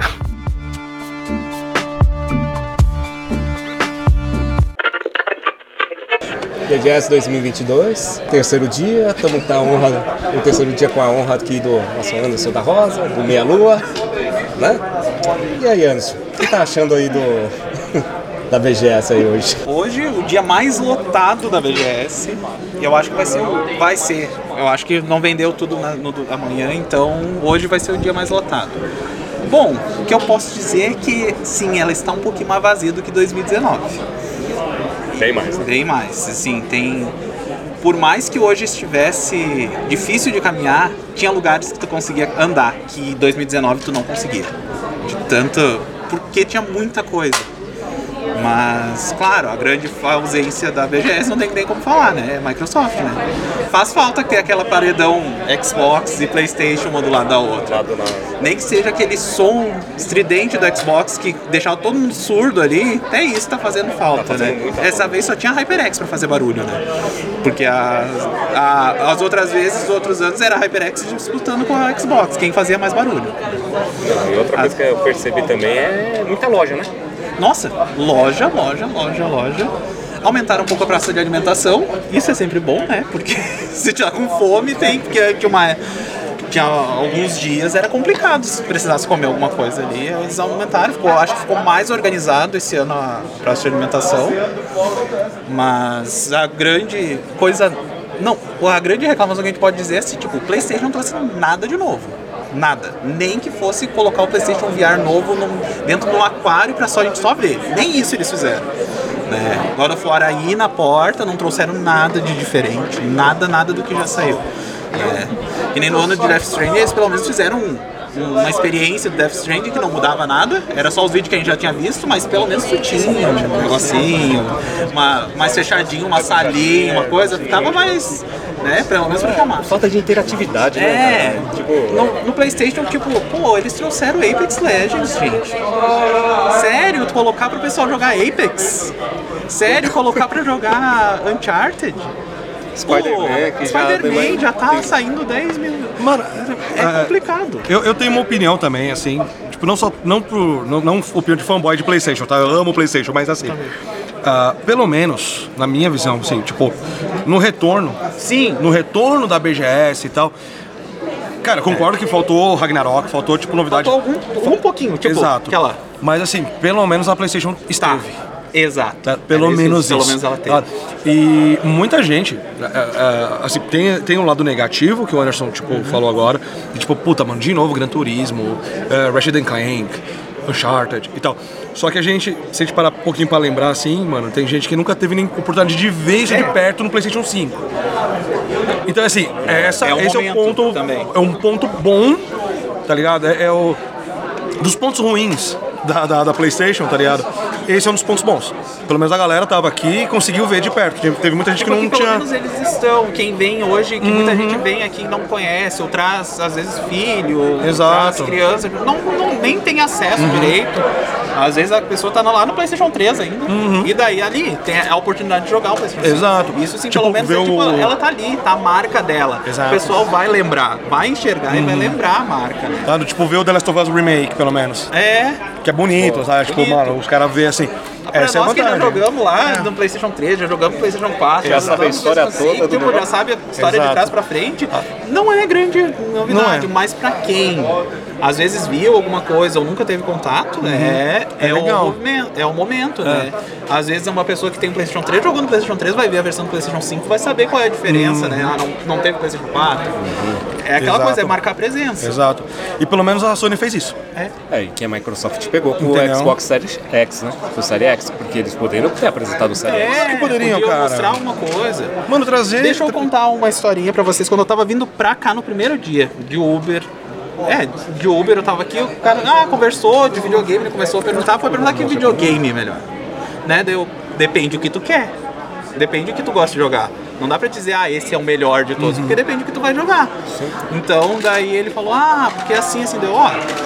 de- é, eu nem sei qual o último videogame que ele teve, ele disse que jogou muito 360. Deu, ó, quem sabe um Xbox Series S, se tu quer, ah, é mais barato um pouco, um Game Pass da vida. Expliquei, ele não sabia o que era Game Pass, ele, nossa, tem isso? Deu, tem, às vezes tu consegue por, por um, ali, por um real ali, tu consegue experimentar ali o, o coisa dele, nossa, interessante. Eu acho que eu vendi um, um Xbox pro cara. sabe? É uma coisa assim que aqui podia acontecer. Se ela tivesse aqui, ela podia fazer que as pessoas ah, entendesse o Game Pass, entendesse o, o, o Xbox, os dois modelos. Ah, tem um modelo que é mais baratinho, né? Que tem um desempenho legal e tudo mais. Tipo, numa conversa do Uber, eu acho que eu acabei vendendo. um Cara, o Xbox, xCloud, tipo, mano. O xCloud, O xCloud, cara, tipo. tudo um- pra apresentar, mano. Tudo. stand da Samsung tem uma foto gigantesca e tem um, um logo do Xbox do lá, Xbox. por causa do Xbox do. Tá certo que tem do Stadia também, mas. que morreu, mas tá lá. Exato. Esse Stadia foi Imagina, eles poder explicar aqui dentro, tu poder só ter a TV e logar com a conta e conseguir jogar. Era uma baita sacada, né? Tipo, essas coisas assim. Só que faz falta. E a Nintendo voltando, voltando com um pouco mais de vontade, pelo jeito. O stand deles tá muito legal. Trouxeram, ainda não consegui testar o Sparks of Hope, mas trouxeram um jogo que não foi lançado ainda, né? Ah, e, tipo, anunciando que sim, está olhando para o Brasil né, com mais, com mais carinho agora, olhando, trazendo mídia física que eu não esperava que eles iam trazer, trazendo mídia física localizada, pelo menos a caixa localizada já é um passo. Teve jogo localizado, mas jogo pequeno, se a gente parar pra pensar. O, o Mario Party, o, o de futebol lá, o Strikers, Strikers. Tipo, é jogo que, ok, sem localização todo mundo ia conseguir jogar. Ali, mas com localização melhor, até com voz, né? Poderia vir um Zelda, pelo menos com texto? Poderia, mas eu acho que é sonhar demais conhecendo a, conhecendo a Nintendo. Eu acho que é um passo meio grande pra Nintendo. Mas, e bem na semana, e, tipo, o time é- é- foi legal da BGS com ainda mais em evidência que saiu o trailer do, do, fi- do, filme do Mario, do né? filme do Mario. E detalhe, né? A dublagem brasileira fazendo sucesso lá fora, né? Exato, tá O pessoal lá fora lá. tá enlouquecido que o Mario tem sotaque italiano em português. Tipo, nossa dublagem é muito melhor do que a original. Exato. Né? Tipo, então. É aquela coisa. É só pra mostrar. Nintendo, olha só, tem gente que sabe fazer a coisa bem aqui. É só tu mandar pra cá e fazer. Investir um pouquinho que o pessoal vai, vai abraçar. E é isso, assim. Mas tem a área indie, eu acho que tá menor do que 2019. Tá, e, meu, eu achei é, que, é, na minha opinião, foi meio que um desrespeito com a galera do- dos indies. Porque ali, fisicamente falando, eles estavam, mano, é um corredor de travessia só. É muito apertado. É muito apertado. Mano, você não consegue dar atenção pro cara que tá interessado no teu game, tá ligado? Que nem a gente teve uma atenção legal do pessoal lá do, do Pocket Bravery, Do Pocket Bravery. né, e tal. Muito bacana isso. Só que, mano, na minha opinião, foi desrespeito deixar os caras naquele corredorzinho minúsculo, apertadinho. Tá ligado? Mano, é, puta, eles deviam deixar o bagulho no centro da BGS. E Ou que os grandes. um espaço maior, né? É. E daí, que nem, por exemplo, ontem eu fui lá, tava, ontem nem tava tão cheio aqui, mas o corredor dos índios estava muito lotado. Tava, tava. Tava muito lotado, não dava nem pra se mexer direito. Então era difícil de entender até que o pessoal tava explicando do jogo. Daí que nem eu disse, ah, eu vou voltar provavelmente na segunda pra conversar melhor com eles, provavelmente vai estar mais vazio, porque ontem eu consegui testar alguns jogos, mas eu não conseguia nem entender direito o que eles estavam, nem pra, pra perguntar pra eles direito o que, que eles coisas. E antes era legal nas BGS passadas que o indie eles estavam no meio, né? Era tipo. Então, mas devia ser assim, cara. quadrado que você A no gente, meio. a gente conseguiu ver dois. A gente conseguiu ver o, o Pocket Bravery Sim. e conseguiu ver o, o É o de luta, One. né? É. É o de luta, tá? Eu E testei esse esse, eu achei muito legal. demais, eu joguei, cara. Gostei, tudo. Ficou bem retrô. Eu né? vi esse, tem um outro que é. que tá ainda em estágio alfa lá, que eles falaram lá que é- eles se inspiraram em Dead Space, que foi a primeira coisa, eu cheguei atrás, eu, que carinha de Dead Space? Daí o cara falou, não, é, a gente se. Mas ele já tem todo o universo, mitologia, baseado em coisas brasileiras e tudo mais, eu achei legal tudo. Só que nem eu falei, tava tão barulho que tinha coisas que eu tive que, que deixar porque eu não entendia direito o que eles estavam falando. Tirei, eu disse, ah, tirei umas fotos pra voltar numa hora que eu consiga conversar com a pessoa melhor, porque tava Sim. muito apertado. Eu tava testando e as pessoas batendo em mim. É. tipo, O próprio, o próprio Pocket Bravery, que, já, que entre aspas é um indie, mas já tá num estágio mais avançado dentro do Brasil, devia ter um, um stand maiorzinho. Tá bom, entre os indies ele é o maior stand. É. Mas não merecia estar naquele Naquele- Mas, o- mas já tem demo, já tem demo na Steam, velho. Já tem um monte de coisa. Eles É, deveriam tá ter, tipo. né? Exato, deveriam ter um bagulho. Foi apresentado no Treta, ele já ele tava Foi pra Evo, velho. Tava na Evo. Foi pra. Evo. É, Exato. por que não aproveitar, né?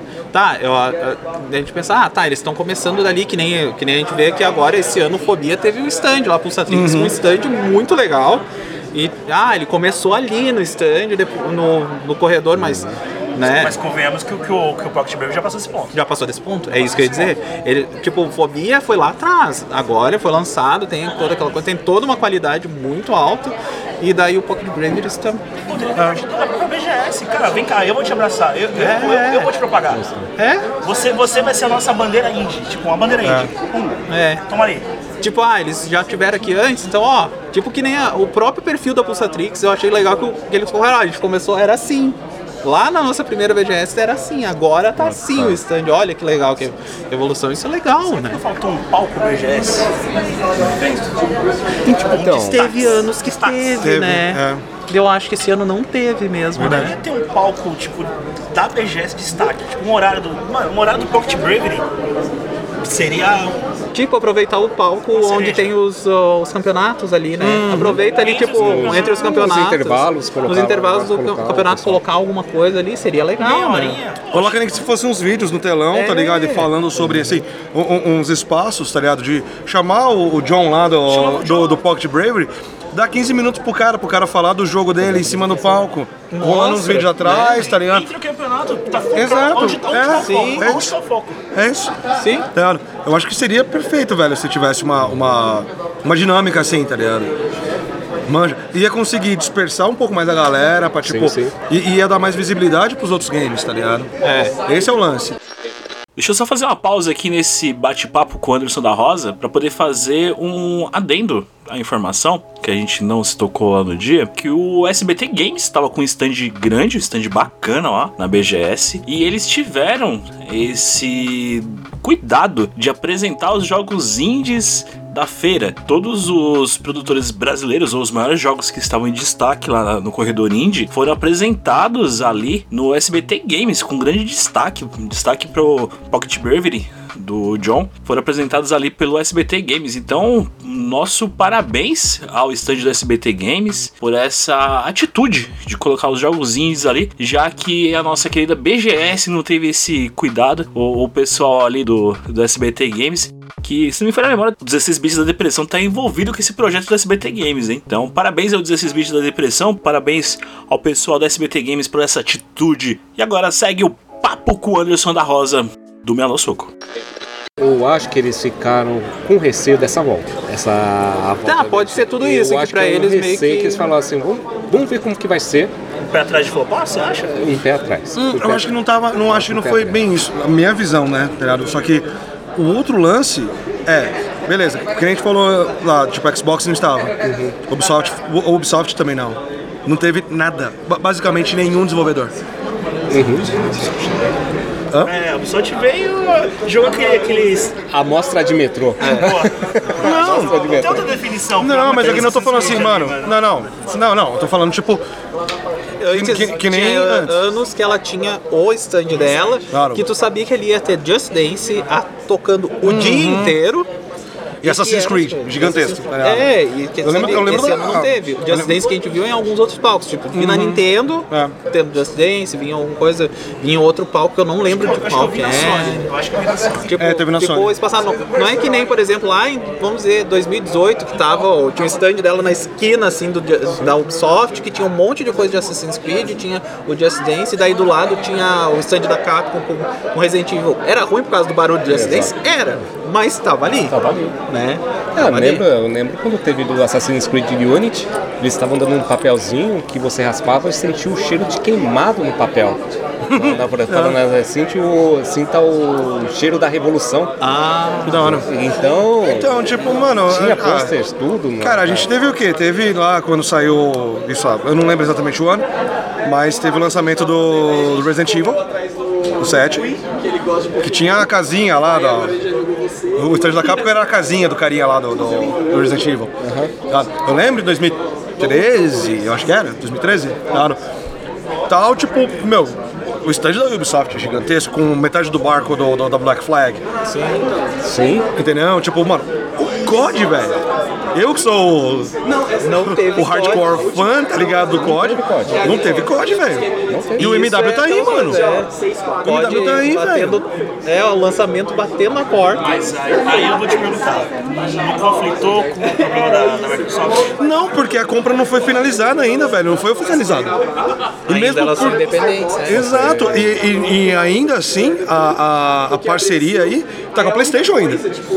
É, tipo, o que podia ter de novidade na posição ainda Exato. A, a, a Sony poderia ter trazido do Modern Warfare. É, mas, a- mas aí será que a Sony não pensa assim, eu vou estar promovendo a Microsoft? Não. A gente sabe, não, a gente Ah, sabe a Sony como é que é faz dessa. A gente sabe como é que é o mercado. Eu sei, mas tipo. Além do momento que tá desse, da- dessa guerra da, da Sony, tentando barrar de tudo que é jeito, a compra da, da, da Activision, da. Blizzard. Não, mas não vai, não vai barrar. Não vai barrar. Não, barrar não vai, mas ela tá. Não, sim, eu entendo. Pra ela seria promover a Microsoft. Hum. A gente sabe como é que é o mercado ali. Cara, vai, tá. Entendi, entendi o seu ponto, concordo com ele também.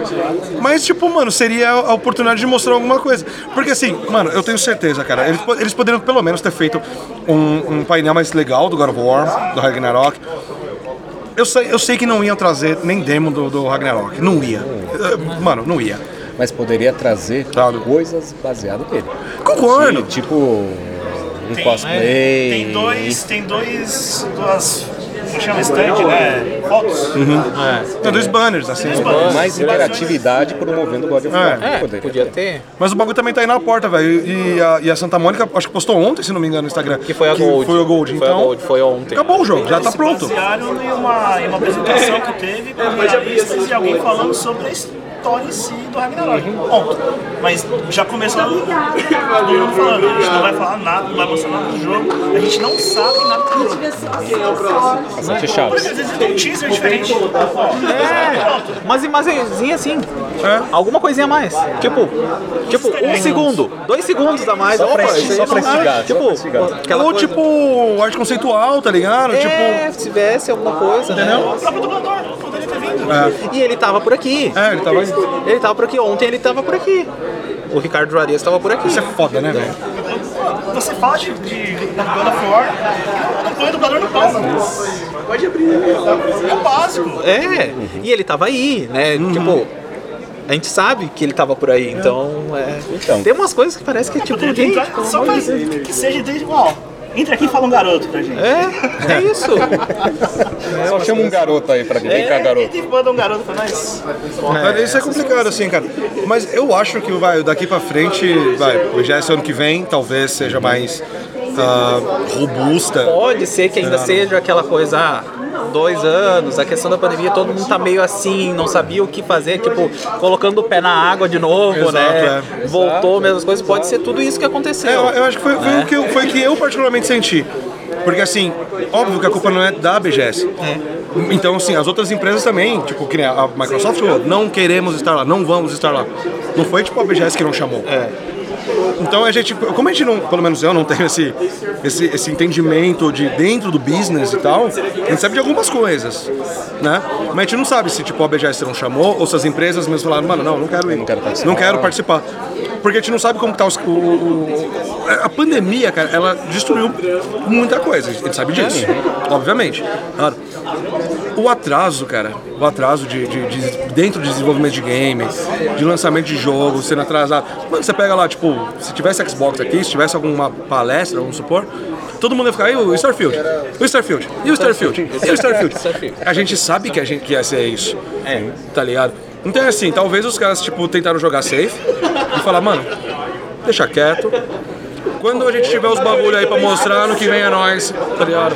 A gente vai estar aí. Isso me lembra quando saiu o Sunset Overdrive. A BGF fez um. A Microsoft fez um puta lançamento aqui do, do, do Sunset Overdrive. Dando até to- é, o famoso a bebida do Sunset, né? Os bichos dançando, tudo. Então foi um puta evento. E lembro que nessa época o Tomb Raider estava exclusivo da Microsoft. Da Microsoft, o, o Rise, né? Rise of the Tomb Raider. E eles fizeram uma puta apresentação também. É, então, então eu acho que assim, esse ano eu acho que vai, foi o retorno de tudo. E talvez a grande parte dos desenvolvedores e empresas estão nessa de falar, puta caralho, mano, a gente se fodeu com a pandemia, velho. Será que a gente vai, Exato, vai cê- gastar? Porque, né? É, é gasto, É, é gasto. exato. Será que vai aparecer Será- o será tanto que- que, a gente Tá sempre? Será que vale? Microsoft, Microsoft não justifica, outros. Microsoft é Microsoft, né, gente? Vamos lá. Vamos, vamos se respeitar. Agora, tipo, só- voltando. é que eu acho a que assim- Ubisoft só colocando. Porque pra quem não veio aqui, né? A gente tem que. Tem que tá indignado. gente- eu tô indignado com isso, bicho. É que tinha.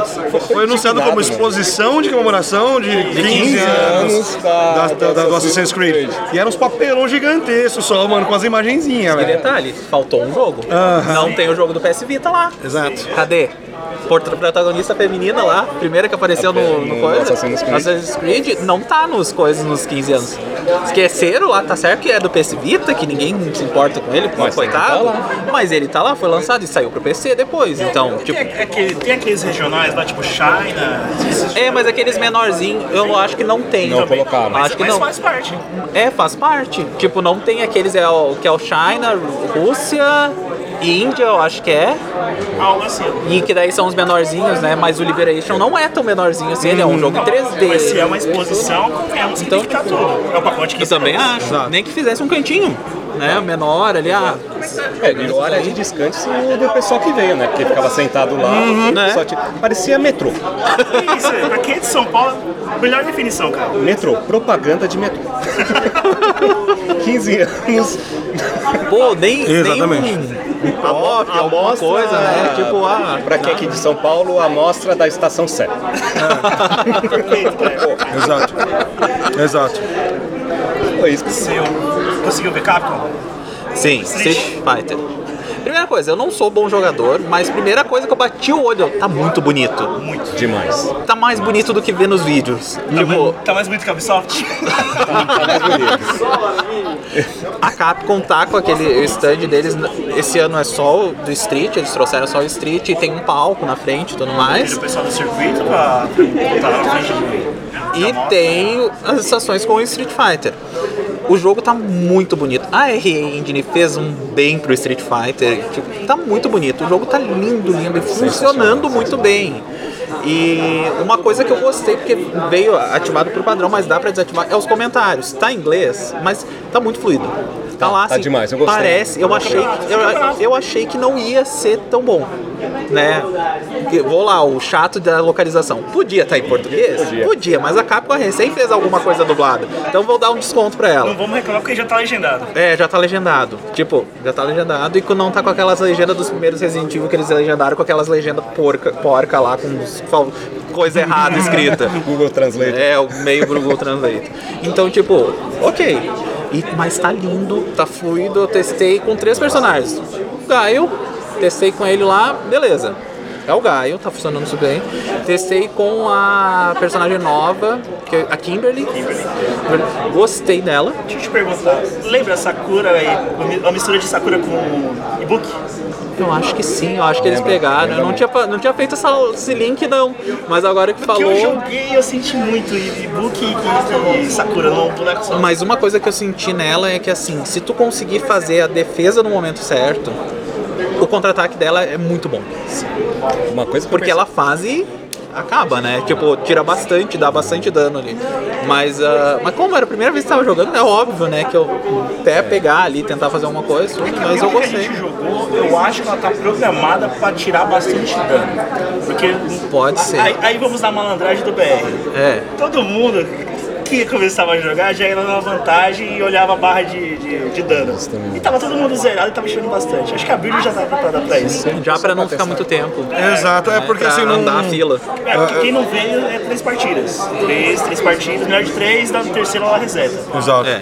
E vem É, um e- obrigado por jogar. É. É isso. Assim, eu acho que realmente aquela build estava construída dessa maneira que você falou. Principalmente porque, assim, vai, que nem a gente- quem gosta muito de jogo de luta e tal. Mano, você vai lá, você faz. Tipo, você consegue dar, tipo, um, um parry. Normalmente, quando você dá o parry, tipo, a punição é muito grande, né? Sim. O cara, se, se você, tipo, consegue acertar o parry, consegue contra-atacar, tá, é muito forte. Só que, mano, tipo, nesse caso, o parry, ele tava, tipo, padrão, valor padrão de, de dano. Se você acertasse o soco normal, tirava um dano considerável. Considerável. Claro. Só que o parry fazia a mesma coisa. Então, tipo, a build, tipo, é, a gente só vai entender mesmo. Esse lance, quando a gente for, for parar pra jogar em casa. Entender a build final do jogo. Claro. Mas, mano, foi que nem você falou, velho. Tá lindo. E tá mais estratégico. Tá, sim. Tá, tá, tá Não dá pra só apertar botão. E ele tá mais punitivo, né? Ele tá mais Assim, punitivo. tá mais punitivo. É, Deu pra então... perceber por cima que ele é um jogo pra quem vai ruxar. Um jogo de pressão, mas se você errar pra sua pressão, você vai Você tomar... vai ser, vai ser punido. Vai ser punido. A punição é grande. A punição é grande. Porque se tu encaixar bem ali, vai. Mas se tu errou, se prepara, que daí de- fica difícil de tu recuperar depois. Exato. Agora, uma coisa que eu achei interessante, que fazia muito tempo que não acontecia com a, com a saga de Street, bom, no meu ver, é o envelhecimento dos personagens. Sim. Tá muito nítido isso. É, tu vê que eles estão mais velhos. O Ryu, o Ken, o estilo do Ken como tá. O Gaio. O Gaio. É que aquela, daquela tela de seleção lá. é, E chegaremos nessa, na, na, na tela de apresentação dos personagens. Mas dá pra você ver o peso da idade do Chun. Tipo, isso é bonito. É legal. O Ken, você vê o- os poros dele, é bonito. É. O envelhecimento, o peso da idade. E daí que a gente tem que falar, fez muito bem a R-End, deixou tudo lindo e o jogo tá rodando liso. Liso. Demais, Demais, demais, não fluido. senti nada, tudo fluido. Nossa, e é lindo mesmo, cara, porque, tipo, mano, é muito elemento na tela. É muita coisa. Os esquemas de, tipo, mano, as Vocês- magias. Vocês vão perceber que os cenários estão muito bem con- construídos. Uhum. Os cenários estão muito detalhados. Não é qualquer cenário. Tem alguns ali que a gente vê, ah, são releituras de outros que a gente Sim. já viu, tudo. Mas tá com muito detalhe. Não é uma coisinha meio assim. Não. Não tá ali por acaso, Não aquele- tá ali por um item lá no Tá com muito detalhe. Eu, acho, eu adorei esse esquema do load, né? De fazer, tipo, eles se enfrentam ali, eles vão, vão entrar no negócio. Eu achei muito legal, que dá uma dinâmica maior pra, pra luta, assim. O engraçado agora, pra mim, pra mim, o nome do jogo agora faz sentido. Ser Street Fighter. A rua. A rua. Literalmente, a rua. Mano, os caras estão entrando, tipo, é uma briga de rua mesmo. Porque aparece os dois, um do lado do outro, entrando, que nem você falou e tal. Tem toda uma apresentação. Antigamente. Foda-se, eu tô no meio do, do- do- da floresta amazônica, com uma sucuri enrolada na, na árvore, tá ligado? Né? E o cara vendendo um peixe do lado, assim, tá ligado? Então é assim, tipo, tudo bem, lógico, pode ter esse, esse, esse cenário. claro. Mas mostra chegando, velho. Entendeu? Tipo, ia ser muito legal. Óbvio, limitações anteriores, Sim. a gente entende, né? Só que hoje o nome do jogo faz sentido. Se você for parar pra pensar, tá ligado? E, mano, tá foda. Tá muito foda. Eu sou idiota, eu sou o idiota que vou comprar essa desgraça do lançamento, sabendo que vai ter 3.983 DLCs. E depois vai ter a E versão Ultimate. Exatamente, vai ter a versão Ultimate. Arca- Arcade X Plus. De... Tem depois da Super, depois da Hyper, depois da Mega. é. Daí sai a, a Ultimate. É. Aí depois sai a, a Ultimate Game of the Year Edition. É. A Capcom sabe dessa piada. Ela, ela fez essa piada no próprio. Foi que jogo que Dead foi? Rising. Dead Rising, ela Dead fez, Rising, né? ela fez a piada, ela a sabe. Uhum. ela sabe. Ela sabe, Ela. E agora é legal uma coisa que você, não sei se vocês perceberam, dependendo do personagem que você escolhe, naquela tela de load, tem um tipo de provocação diferente. Tipo, eles estão andando, por exemplo, tem aquela menininha nova, A Kimberly. a Kimberly, e tem a outra. A Judy. A Judy. uma fica encarando a outra, uma fica provocando a outra. Hum, sim, sim. Quando eles é. estão indo, aham, Ah, sim. Que Verdade. é, dependendo do personagem que você escolhe e a. Vamos dizer assim, a. Como posso dizer? A. Se tem mais rivalidade ou não. rivalidade ou não, tipo Ken, Ryu e tal, pode ser uma provocação diferente. É que nem o Mortal Kombat fez isso. Naquela entrada do Mortal Kombat 11, né, quando eles falavam nos diálogos. Exato. É. Do Sub-Zero e o, e o Scorpion era uma coisa, entendeu? Tipo, tem Isso. esse- Ou voltando um pouquinho antes, King of Fighters. Sim. Você escolhia o Kill e o. Eu chamo Yori. Eles faziam provocação, eles não escolhiam. Isso. Então acho que vai ter bastante surpresa, né?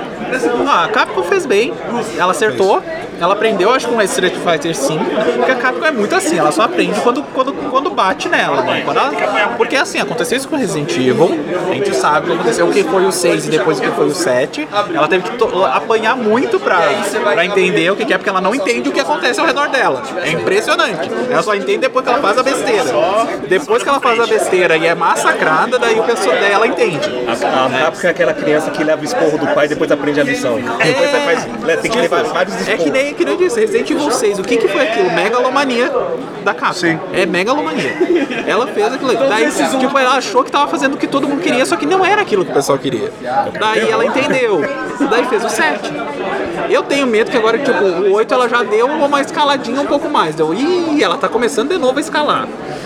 E daí, principalmente pela uma das últimas batalhas da- do, do Resident Evil 8, é muito tipo, tu já começa a sentir aquela megalomania dela do, do 6 e do, sabe, principalmente do 6. Tá voltando, né, Daí, tipo, ai, será que ela, que ela aprendeu mesmo ou ela vai voltar, sabe? Mas, mas ela já conhece a atualização que ela colocou terceira pessoa. É. Ela vai voltar pra terceira pessoa. Você tá sentindo? É. É que eu acho que, tipo, aquela coisa, eles testaram, acharam que por causa de primeira pessoa, beleza, deu certo. E agora a terceira pessoa tem a ver também com Resident Evil 4, o remake que eles estão fazendo. Que eu acho que esse, ela não vai errar. Eu acho que ela não é louca de errar. Não pode errar. Porque, tipo, Resident Evil 4 é aquele jogo que todo mundo conhece, que roda em qualquer. na geladeira de casa roda aquela porcaria. Roda até em linha eletrônica se bobear. É, se botar ali é capaz de rodar. E tipo, ela, e é um jogo muito que as pessoas são apaixonadas pelo jogo. Então se ela errar, ela ela vai sofrer tanto que eu não espero. Eu acho que ela, acho que ela não vai, acho que ela não vai, ela não vai, ela não vai errar. Daí, tipo, é, voltar pra, ter, pra terceira pessoa, eu acho que é uma boa, porque assim, ela volta pra terceira, pra terceira pessoa por conta do Resident Evil 4, e daí agora lançou o modo do Resident Evil Village, vai sair, né, com o Resident Evil 4, no, no Village vai sair o modo terceira pessoa, ela ainda não mostra o rosto, o rosto do Ethan, porque ela tem alguma coisa com o rosto do Ethan. Não conseguiram modelar. Não conseguiram. Como que a gente vai fazer o Ethan? Não, pior que tem o Eu modelo, sei, e tem, tipo, tem. gente, por que, o que que eles têm com isso, com, com o Ethan? falo né? do Ita, eu não sei, acho que não, porque quando fala do Ita, a primeira coisa que eu imagino é o cara do Silent Hill. Não vou dizer que ela não deve, ela deve ter se inspirado nele. Agora, tipo, Vocês já perceberam? Dá, É. dá uma, aquela sensação do, do Ethan ser aquele cara do Silent Hill, não sei. Eu, fa- eu falaria que se fosse a CNK, é certeza. Boa, boa, boa.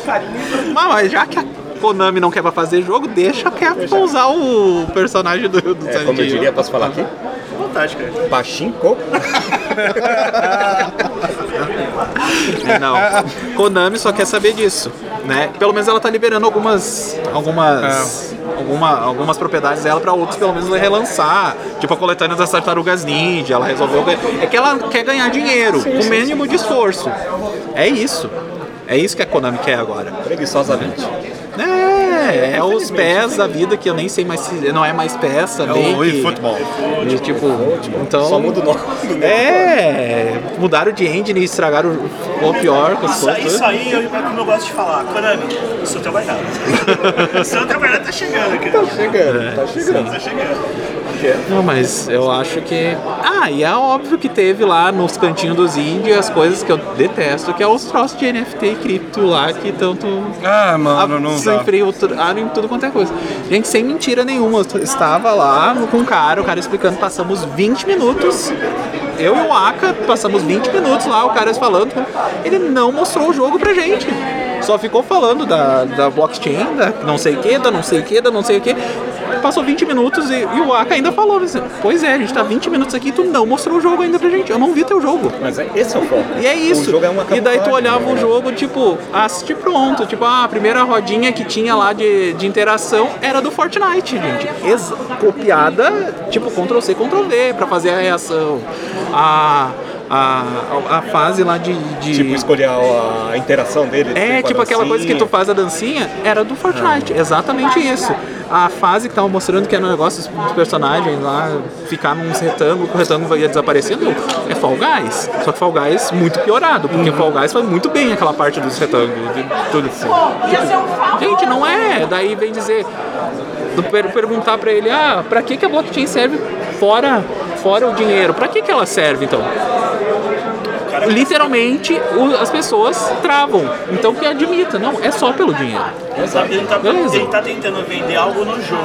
É. Ele quer o, o- dinheiro e o jogo atrás. É. Colocou o dinheiro na do jogo. É tipo aquela coisa, então que seja um pouco mais honesto, admita é isso. A blockchain serve só por causa do dinheiro, não serve pra jogabilidade, não vai mudar em nada. Porque daí pergunta pra eles não sabe dizer. Né? Daí trava a pessoa lá da tela azul no- no- na pessoa que tá falando. Então, é isso, mas a gente sabe que tá isso aí. É, eu, eu vejo que aquela coisa já tá começando a meio passar um pouco, porque não se morrendo, sustenta. né? É, não se, gente, vou ser bem sincero, é um esquema de pirâmide do século XXI, é isso. Permitido. É. Basicamente, é, é um, é um esquema de pirâmide com permissão. Eu vou trazer o, é esse ponto que a gente acabou de falar. Street Fighter já foi falado que vai ter. NFT. NFT. Capcom. Eu digo, a Capcom não, não aprende, ela não olha.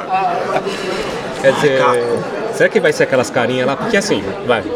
Vamos falar que tudo é flores do Street Fighter, tá? Do Street Fighter 6. Tem aquela animaçãozinha das boquinhas, né? É que tu mexe ali É. nos- no, no D-pad, né? É daí isso. fica- Não sei porquê, cara, aquilo me, me lembrou a animação do Frozen, cara.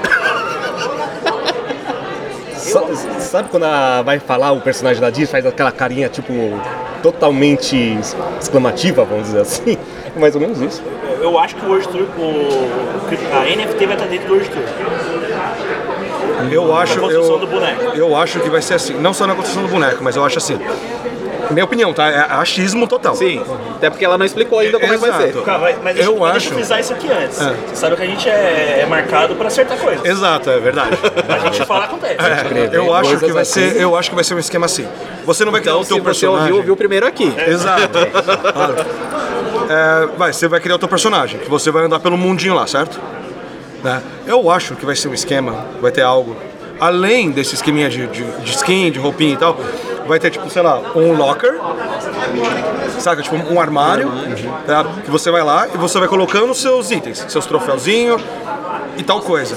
Determinados itens, eles vão ser tipo exclusivo da Season 1, exclusivo da Season 2, exclusivo de um evento X.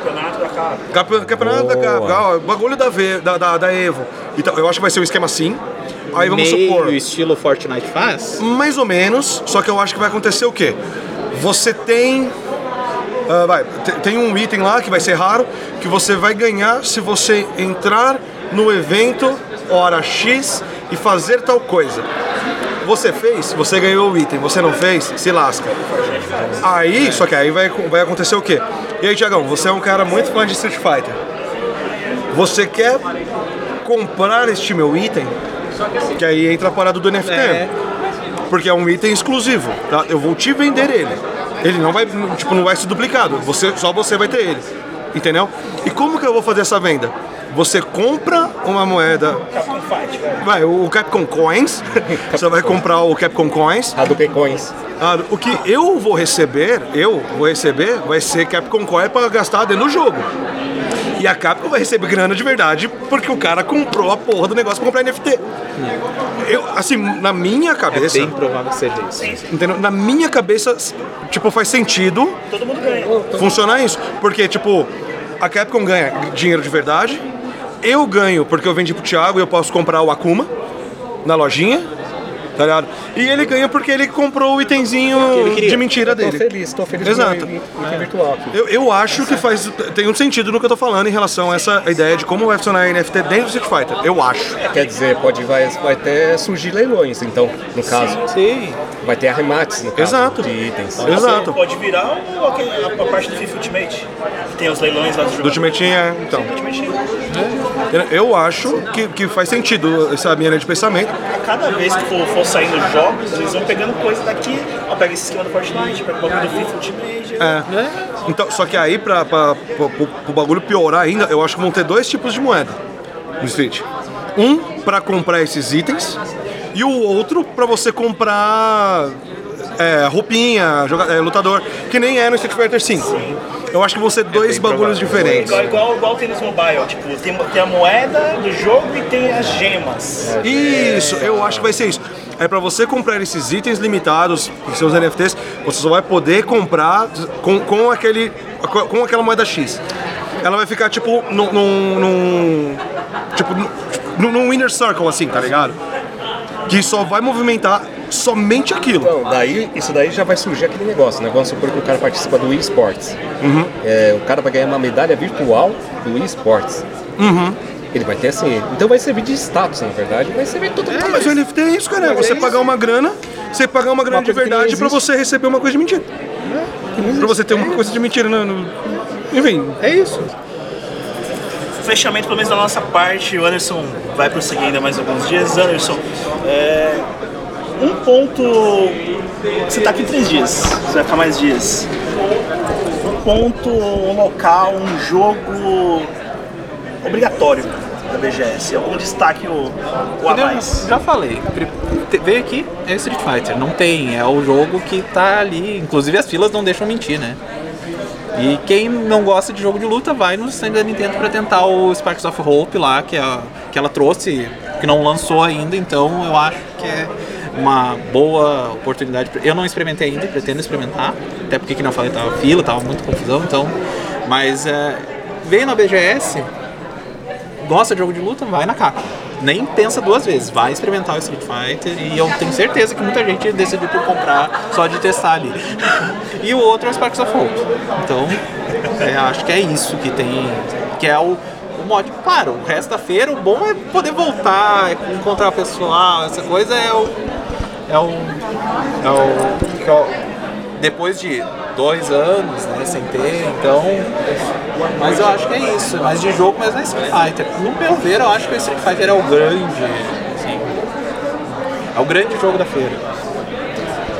Então, Anderson, muito obrigado por ter participado aqui do podcast Paralelo. Prazerzão, você sabe que gosto pra caramba de você. Acho que Caio. Ô, rapaz, aí. Esse cara aí é um NFT pra nós. Fechou com chave de ouro. Anderson, vou deixar o microfone com você. Se despeça do ouvinte paralelo. Fala onde o ouvinte paralelo pode te encontrar. Bom, então eu que tenho que agradecer, né? Fazia tanto tempo que eu não gravava nada, assim, de que eu já nem sei mais. Mas brigadão mesmo, você sabe, eu acompanho também o trabalho de vocês, escuto vocês também, né? Então, aquela coisa, tá, tá em casa, tá todo mundo, todo mundo amigo. E então, mas pode me encontrar. Eu escrevo pro Meia Lua, então dá pra procurar no meialua.net, é o site, daí nas redes é Meia Lua F Soco, acho que em todas elas. Eu acho que é todas elas é, é essa. Da Instagram, eu acho que a gente não tem TikTok ainda. Mas Instagram, Twitter, encontra lá a gente. E as minhas pessoais é Anderson da Rosa, e eu acho, eu acho só no Instagram que não é, que eu não lembro exatamente. Mas se colocar Anderson da Rosa vai aparecer minha foto, vai Tá aparecer. tá Eu- então, eu às vezes abro umas lives na Twitch, também é Anderson da Rosa. Então, se quiser procurar lá, trocar bater um papo, pode, pode seguir que a gente conversa. Certo? Você está ouvindo podcast Paralelo.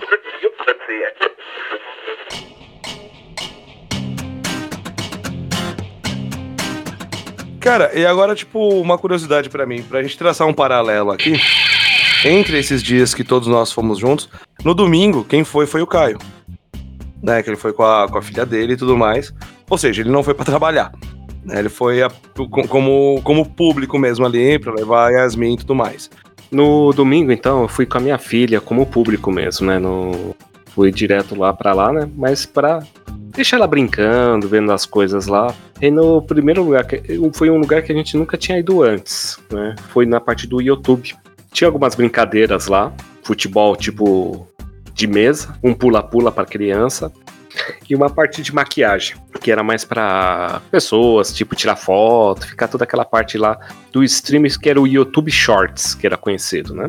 E aí, por volta das 3 horas da tarde, teve a apresentação do Geleia e do Atos, que é dois streamers que brincam mais com Minecraft, essas partes aí. E eu tive que ficar com ela lá em torno de 3 horas sentado naquele local me senti um velho, pessoal. Ai, que gostoso! Porque eu não, não conhecia nada. A minha filha que conhecia os dois já tal. E foi bem bacana. Por incrível que pareça, voltando no, no nosso stream de preconceitos, eu tirei mais um do Minecraft. A parte de desenvolvimento do Minecraft foi muito legal. E, meu, e é incrível como as crianças deliram com esse pessoal. É incrível. Por quê? Porque eles ficam é, torcendo, porque era uma batalha entre Atos e Geleia na de construção. Então eles ficavam torcendo mesmo quem construía mais, quem lutava, brigava mais no caso, né, que time vencia, tal. Então foi bem bacana mesmo. Eles chamaram até algumas crianças do público para participar da brincadeira com eles. Em torno de umas oito crianças. Minha filha foi também, mas depois ela desistiu porque ela ficou com vergonha. Então foi bem interessante mesmo no domingo. O domingo estava lotado também. Street Fighter 6 não dava para jogar mais. Não dava. Não dava, porque a fila era imensa daquele local. A Nintendo estava totalmente lotada também. Fila dando voltas para poder jogar um pouco tal. Não tinha todos os brindes. E a parte do Twitch, eles fecharam a fila porque eles não tinham mais brindes para distribuir no domingo. Eles falaram que ficou até 200 pessoas somente. Já tinha uma placa enorme lá. E foi isso. Mas foi bem bacana o dia. Foi, foi o dia dela, na verdade. Foi o dia dela. Então ela ficou mais no YouTube e nas brincadeiras que teve. Fomos no SBT, no SBT Games. Né? No SBT Games tinha uma coisa bem interessante. Que você tirava foto no chroma key. Então você tinha os cenários que você podia escolher, eles mandavam via, é, via WhatsApp para você a foto. Então você escolhia lá Domingo Legal, Poliana Moça, é, Casos de Família e assim por diante. Eles mandavam a foto no, você naquele cenário lá. Aquela roleta não servia para nada. Eu pensava que podia rodar a roleta, ganhar um PlayStation, alguma coisa lá. Não, não tava. Só estavam tirando foto lá. Não, porque o Yuji não tava lá, né? Presente no, na BGS. Exatamente, né? Porque o representante aí ia, ia, ia criar uma polêmica, né? Ele ia ficar no SBT ou na Sony? Dúvida cruel. Tava o coelho no Japão, na Nintendo, na stand da Nintendo. Minha filha é fã dele, tirou uma foto com ele, tudo, que ele gosta de jogar Animal Crossing. Tirou uma foto com ele e foi bem tranquilo. Super de boa. É interessante, né? como o pessoal que vai nas stands, às vezes só vai para jogar, né? E ele tava paradão lá, ninguém conhecendo ele, na verdade. Poucas pessoas iam lá e tiravam foto com ele na stand da Nintendo. Fora isso, lotado, depois teve uma chuva muito forte, certo? E foi um caso irônico isso daí da chuva, porque tava tendo a chuva lá fora e o pessoal lá nos microfones falava, ó, a feira, a feira ainda não vai, a BGS ainda não vai fechar aproveite os stands, né? Por causa que está tendo uma chuva muito forte lá, é, lá fora. E a gente falou, então beleza, vamos ficar aqui. A gente foi lá no stand da Nintendo, o pessoal já estava desligando, não, não pode jogar mais. Já estamos desligando os videogames. Né? Então o pessoal já estavam fechando a, as, os stands, né? Só ficando de alimentação e as lojinhas para vender os produtos, bonequinhos e assim, act figures e assim por diante.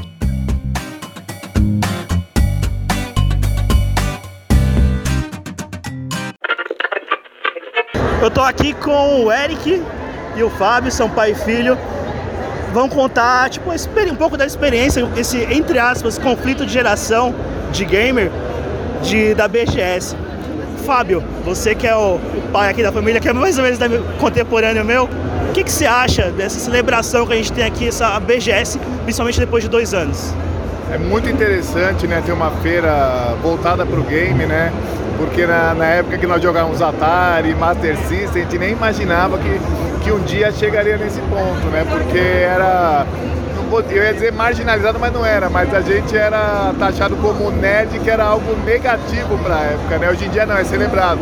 Eric, o que, que, você acha da feira em si? Se você, chegou a andar, se você, o que, que você viu? O que, que você acha dessa celebração gamer que a gente tem hoje? Uh, eu acho assim, a BGS em si é assim, muito bacana mesmo. O pessoal do cosplay, os jogos, os stands em geral. E é muito bacana a gente poder celebrar tudo isso aqui juntos e principalmente depois de todos esses tempos da pandemia e tal, que a gente não se unia e tal. Eu achei muito. acho muito interessante. O Fábio eu vi ali que saiu do stand da Capcom, viu uns, uns cosplay de Street, já quis bater uma foto. Você chegou a jogar o Street? Ou... Joguei muito na minha vida. Aqui eu não tive coragem, não, que eu vou tomar uma surra da molecada e vai ficar feio pra mim aí. e você, Eric, o que, é que te chamou a atenção? O que, é que vocês viram? O que, é que mais te chamou a atenção aqui na feira hoje? Ah, eu achei muito legal assim. É, você pode jogar os jogos, etc. Assim, os eventos com o pessoal, muito interativo também. Lembrando que a gente só compareceu, só entre aspas, né? A quatro dos dias, dos sete dias da BGS, porque nesta edição foram sete dias direto, né? Algo diferente, que sempre eram cinco, né? Antigamente, ou Caio e Ale? Eram quatro. É, era quatro era dias. Quinta, sexta, sábado e domingo. É. E a gente compareceu, então, os quatro dias, sendo intercalados ali. Alguns outros dias à frente, teve outras coisas importantes. Perdemos a melhor piada possível da BGS. Que é o compositor, o Chota na Cama. Que a BGS fez a questão de fazer a piada sim, ouvinte. É o que você está pensando. Xota entrou no palco em cima de uma cama. que foi a piada da BGS, a gente perdeu, a gente não estava presente nesse evento. Também teve a presença do, do diretor da Sonic Team, estava presente no evento, no, num outro dia. E perdemos o grande final no dia 12 de dezembro, que foi a Orquestra Sonic. 12 de outubro. E perdemos o melhor do evento, Caio. Perdemos o melhor do evento no dia 12 de outubro, rapaz. E olha que eu fiquei com vontade de ir na quarta-feira. Né? Mas como é dia das crianças, tudo, era dia de novo da pequena, então eu não fui lá.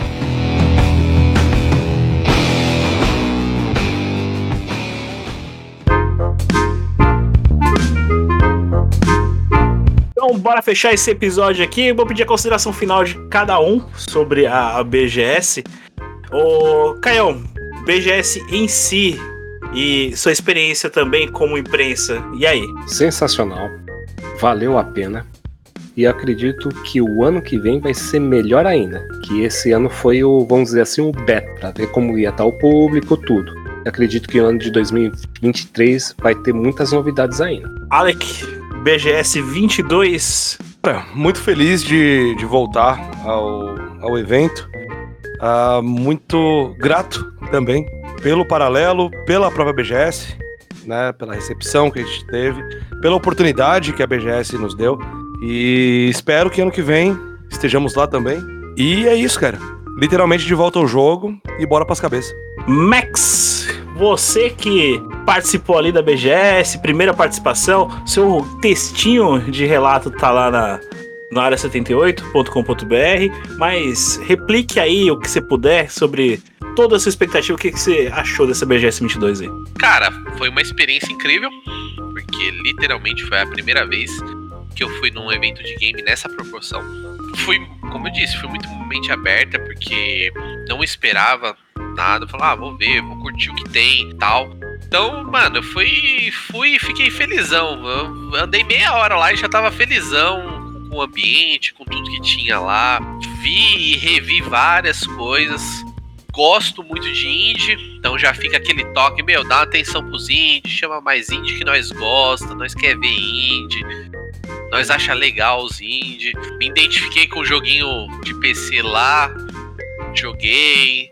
E, cara, meu, foi uma experiência que, que eu queria repetir, inclusive queria ir nos outros dias, mas não houve oportunidades. Acredito que em 2023 a gente vai estar tá lá. Quem sabe a tropa do paralelo, se não o Esquadrão Paralelo.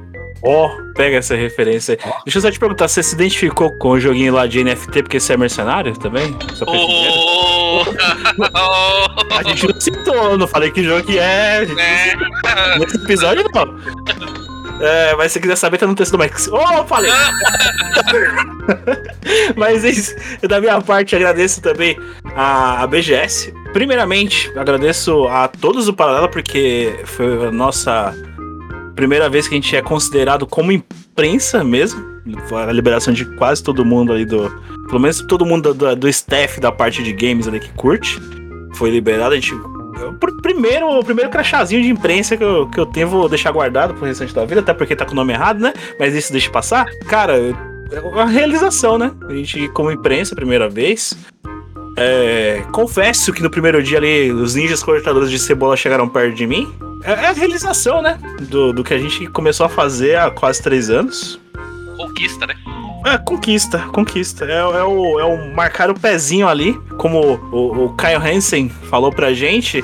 Cara, o filtro viu que vocês são imprensa. Então, aproveitem. Eu acho que a gente aproveitou bem o, o nosso espaço ali.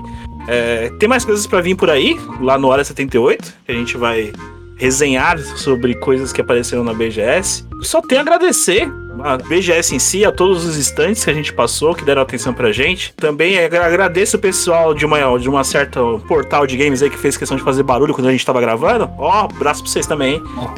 É, Voxel. Os caras fizeram questão de fazer barulho na sala de imprensa, né? Bateu uma salva de palma aqui pro profissional deixa guardado pra, pra 2023 que se Deus quiser, ou, ou, ou não, né? Quem entendeu, entendeu? Pegando essa referência?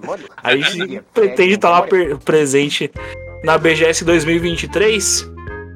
Caião, se despeça do ouvinte paralelo nesse episódio aí de BGS. Gente, obrigado mais uma vez. E foi demais. Foi um momento único pra gente. Com certeza. Faço as palavras do Tiagão, as minhas. Um grande abraço a todos suas mídias e, mais uma vez, Área 78? www.área78.com.br No Instagram, Área78BR e no Facebook, Área78BR. Alec, acostumado já com os bastidores, nem sentiu a área de imprensa, hein? Se despeça do ouvinte paralelo. Pessoal, valeu, obrigado por, por todos. Uh, essa conquista que o Paralelo teve também, obviamente, tem a parte de vocês. Então eu agradeço a cada um de vocês.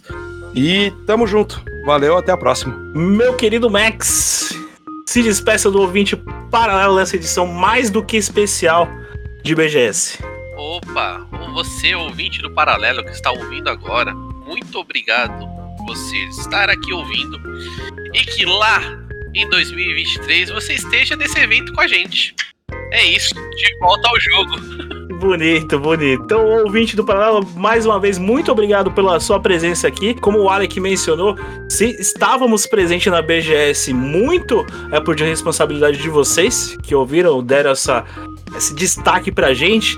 Queria agradecer também a todos que participaram desse episódio mais uma vez: Edita Saca do Jogo Velho, TV de Tubo, Ruivo do canal de Ruivo do YouTube, Julinho Rockman lá da Twitch. Agradecendo também o Anderson da Rosa do Minha Lua Soco que concedeu essa entrevista maravilhosa pra gente. Anderson, muito obrigado do fundo do nosso coração por essa entrevista que você nos concedeu. E ele, mais uma vez, nosso padrinho, que é, se o Paralelo existe, é graças a ele que incentivou para um caralho. Caio Hansen, do podcast Jogo Velho, TV de Tubo e agora do Super Solo. Escutem lá.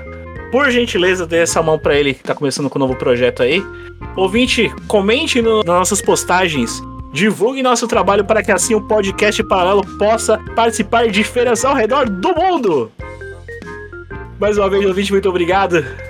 Até o próximo play.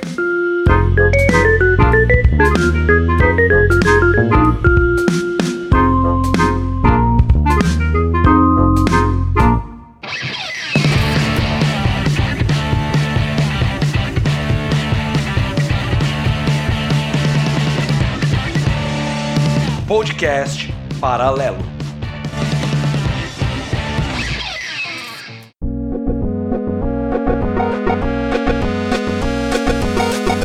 Eu falei Saulo, hein? Tô achando que eu falei Saulo no começo, não falei não, Saulo? Eu acho que você falou Max. Mas Tá. aí depois. Mas depois eu, é, eu vejo e enfio o outro Max de outro episódio. Sim. Mas vamos lá. É, Max. aí eu, Mete o Max, entendeu? Não podia perder essa. já, temos, já temos extras do episódio.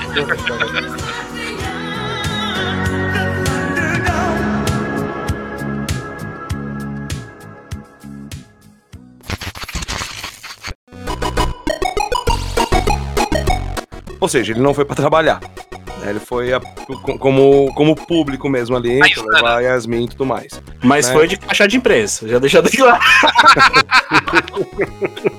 Foi de imprensa paisana. Levou o filho. Caralho, esse cara fode meu, meu, minha linha de raciocínio. ah, foda-se, eu não vou fazer mais não. Aí, pô. Não, tava bom, tá ficando bom, bicho. Não, agora eu não lembro mais do que eu falei também, então. Foi tipo uma ideia que veio, aí tipo, cortou, já, já perdi. Mano. Eu não, não sei, sério. Foi uma piada necessária, mano. É com você, cara. Pronto. Ô, louco.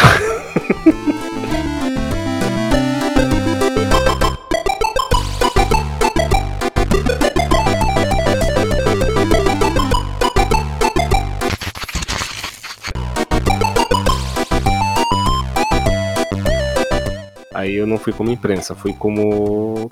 É, como, como, como usa a palavra? Até esqueci depois de tanto tempo como Público. Como público. Subiu na cabeça. Subiu na cabeça. Mas Subiu tanto tempo que eu sou imprensa que eu nem É. lembro o que é. Depois de três dias indo com imprensa. É, Você precisa descer do seu pedestal da arrogância. Eu, eu jurava que o papel de cuzão era meu, agora já, já era.